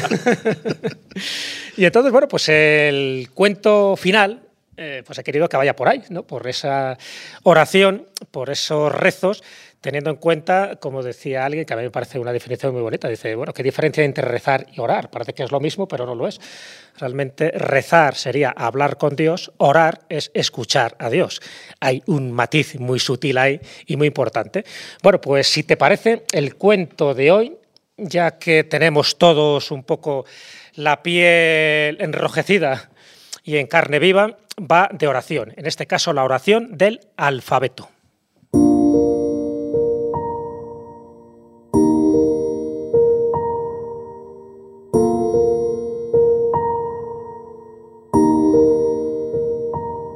Resulta que un pobre campesino regresaba un buen día del mercado a altas horas de la noche. Y él tenía por costumbre a esas altas horas de la noche rezar, rezar su oración. Y se da cuenta que no tiene su libro de oraciones. ¡Ay! ¡Qué disgusto! Él siempre había rezado con su libro de oraciones y no se sabía de memoria las oraciones que tenía que recitar. Así que se le ocurre una idea, implora a su Dios y le dice, he cometido hoy una verdadera estupidez. He salido de casa sin mi libro de oraciones. Y yo tengo muy poca memoria, no me sé las oraciones que tengo que recitar. Así que si te parece bien, mi buen Dios, lo que voy a hacer es recitar cinco veces seguidas el alfabeto, de tal manera que tú vayas uniendo las palabras que te parezcan bien, que recojas aquellas frases que te vengan mejor y que me permitas que esta noche pueda orar de esta manera tan original. Y Dios, que le está escuchando, evidentemente, desde lo alto, mira a los ángeles y le dice, anda, fíjate, de todas las oraciones que me han lanzado a, los, a lo largo de estos últimos siglos, de todas las oraciones que incluso he escuchado hoy, esta es la más original, la más genuina, la mejor de todos. ¿Por qué? Porque el que me lo está diciendo el que me está ahora recitando el alfabeto y además no una vez, sino cinco veces seguidas, lo que me está intentando decir es que sea yo mismo el que cree mi propia oración. Es decir, lo que me está diciendo, en otras palabras, es que su oración es la que más me está llegando porque está dicha directamente por un corazón sencillo y humilde.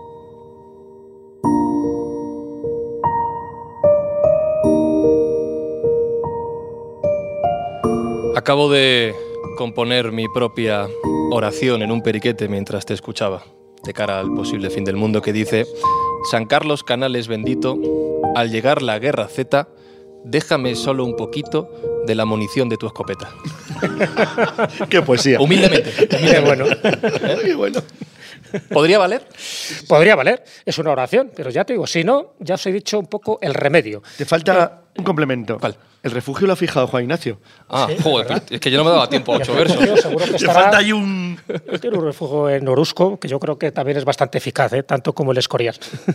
¿Tú crees que es interesante, sí. podríamos rezar a San Sería San Juan. Ignacio de la Cuesta para Podríamos, podríamos. Bueno, señores, ya sabéis. Juanacio, ya sabes. San Juanacio. Así que ya lo sabéis. En caso de que os olvidéis de las oraciones, el buen Dios también agradece que recitéis correctamente el abecedario, porque al final las letras se juntarán en el orden correcto. Y como decía Augusto Monterroso, ¿os acordáis? Que le gusta hacer muchos microcuentos. Él decía que hablaba de una historia fantástica que solo tiene una, una línea y que bueno viene bien a cuento con lo que hemos comentado. Es decir, ¿Qué ocurre cuando cuentas la historia del día que el fin del mundo se suspendió por mal tiempo? ¿Eh? ¿Qué pasaría?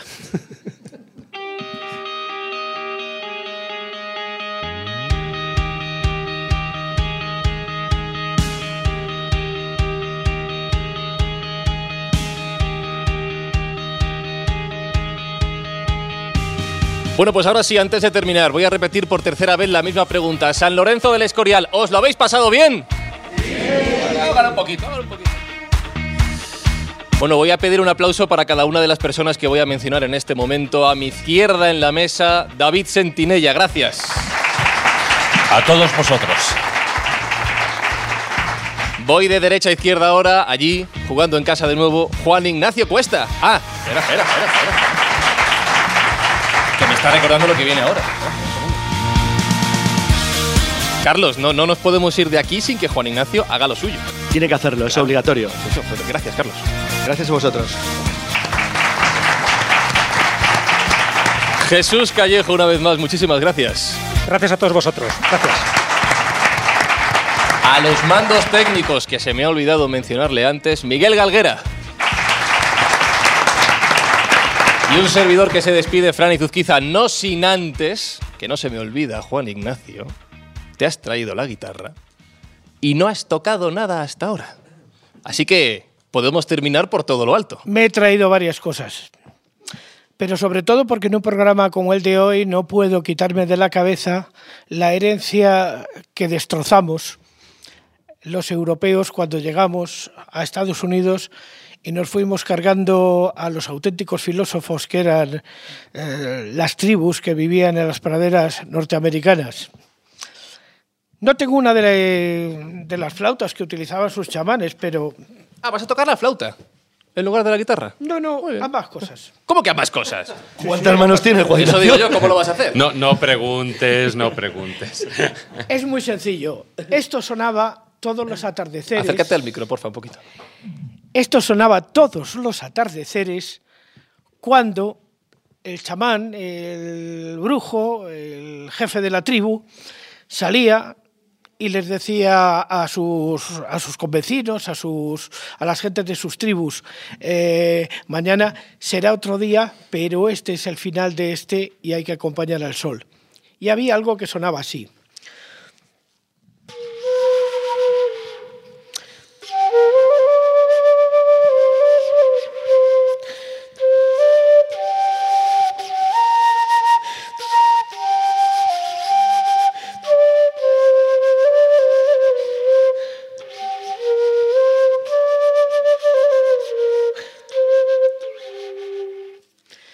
Luego todos se reunían Me voy pidiendo un aplauso, por favor, para Juan Ignacio.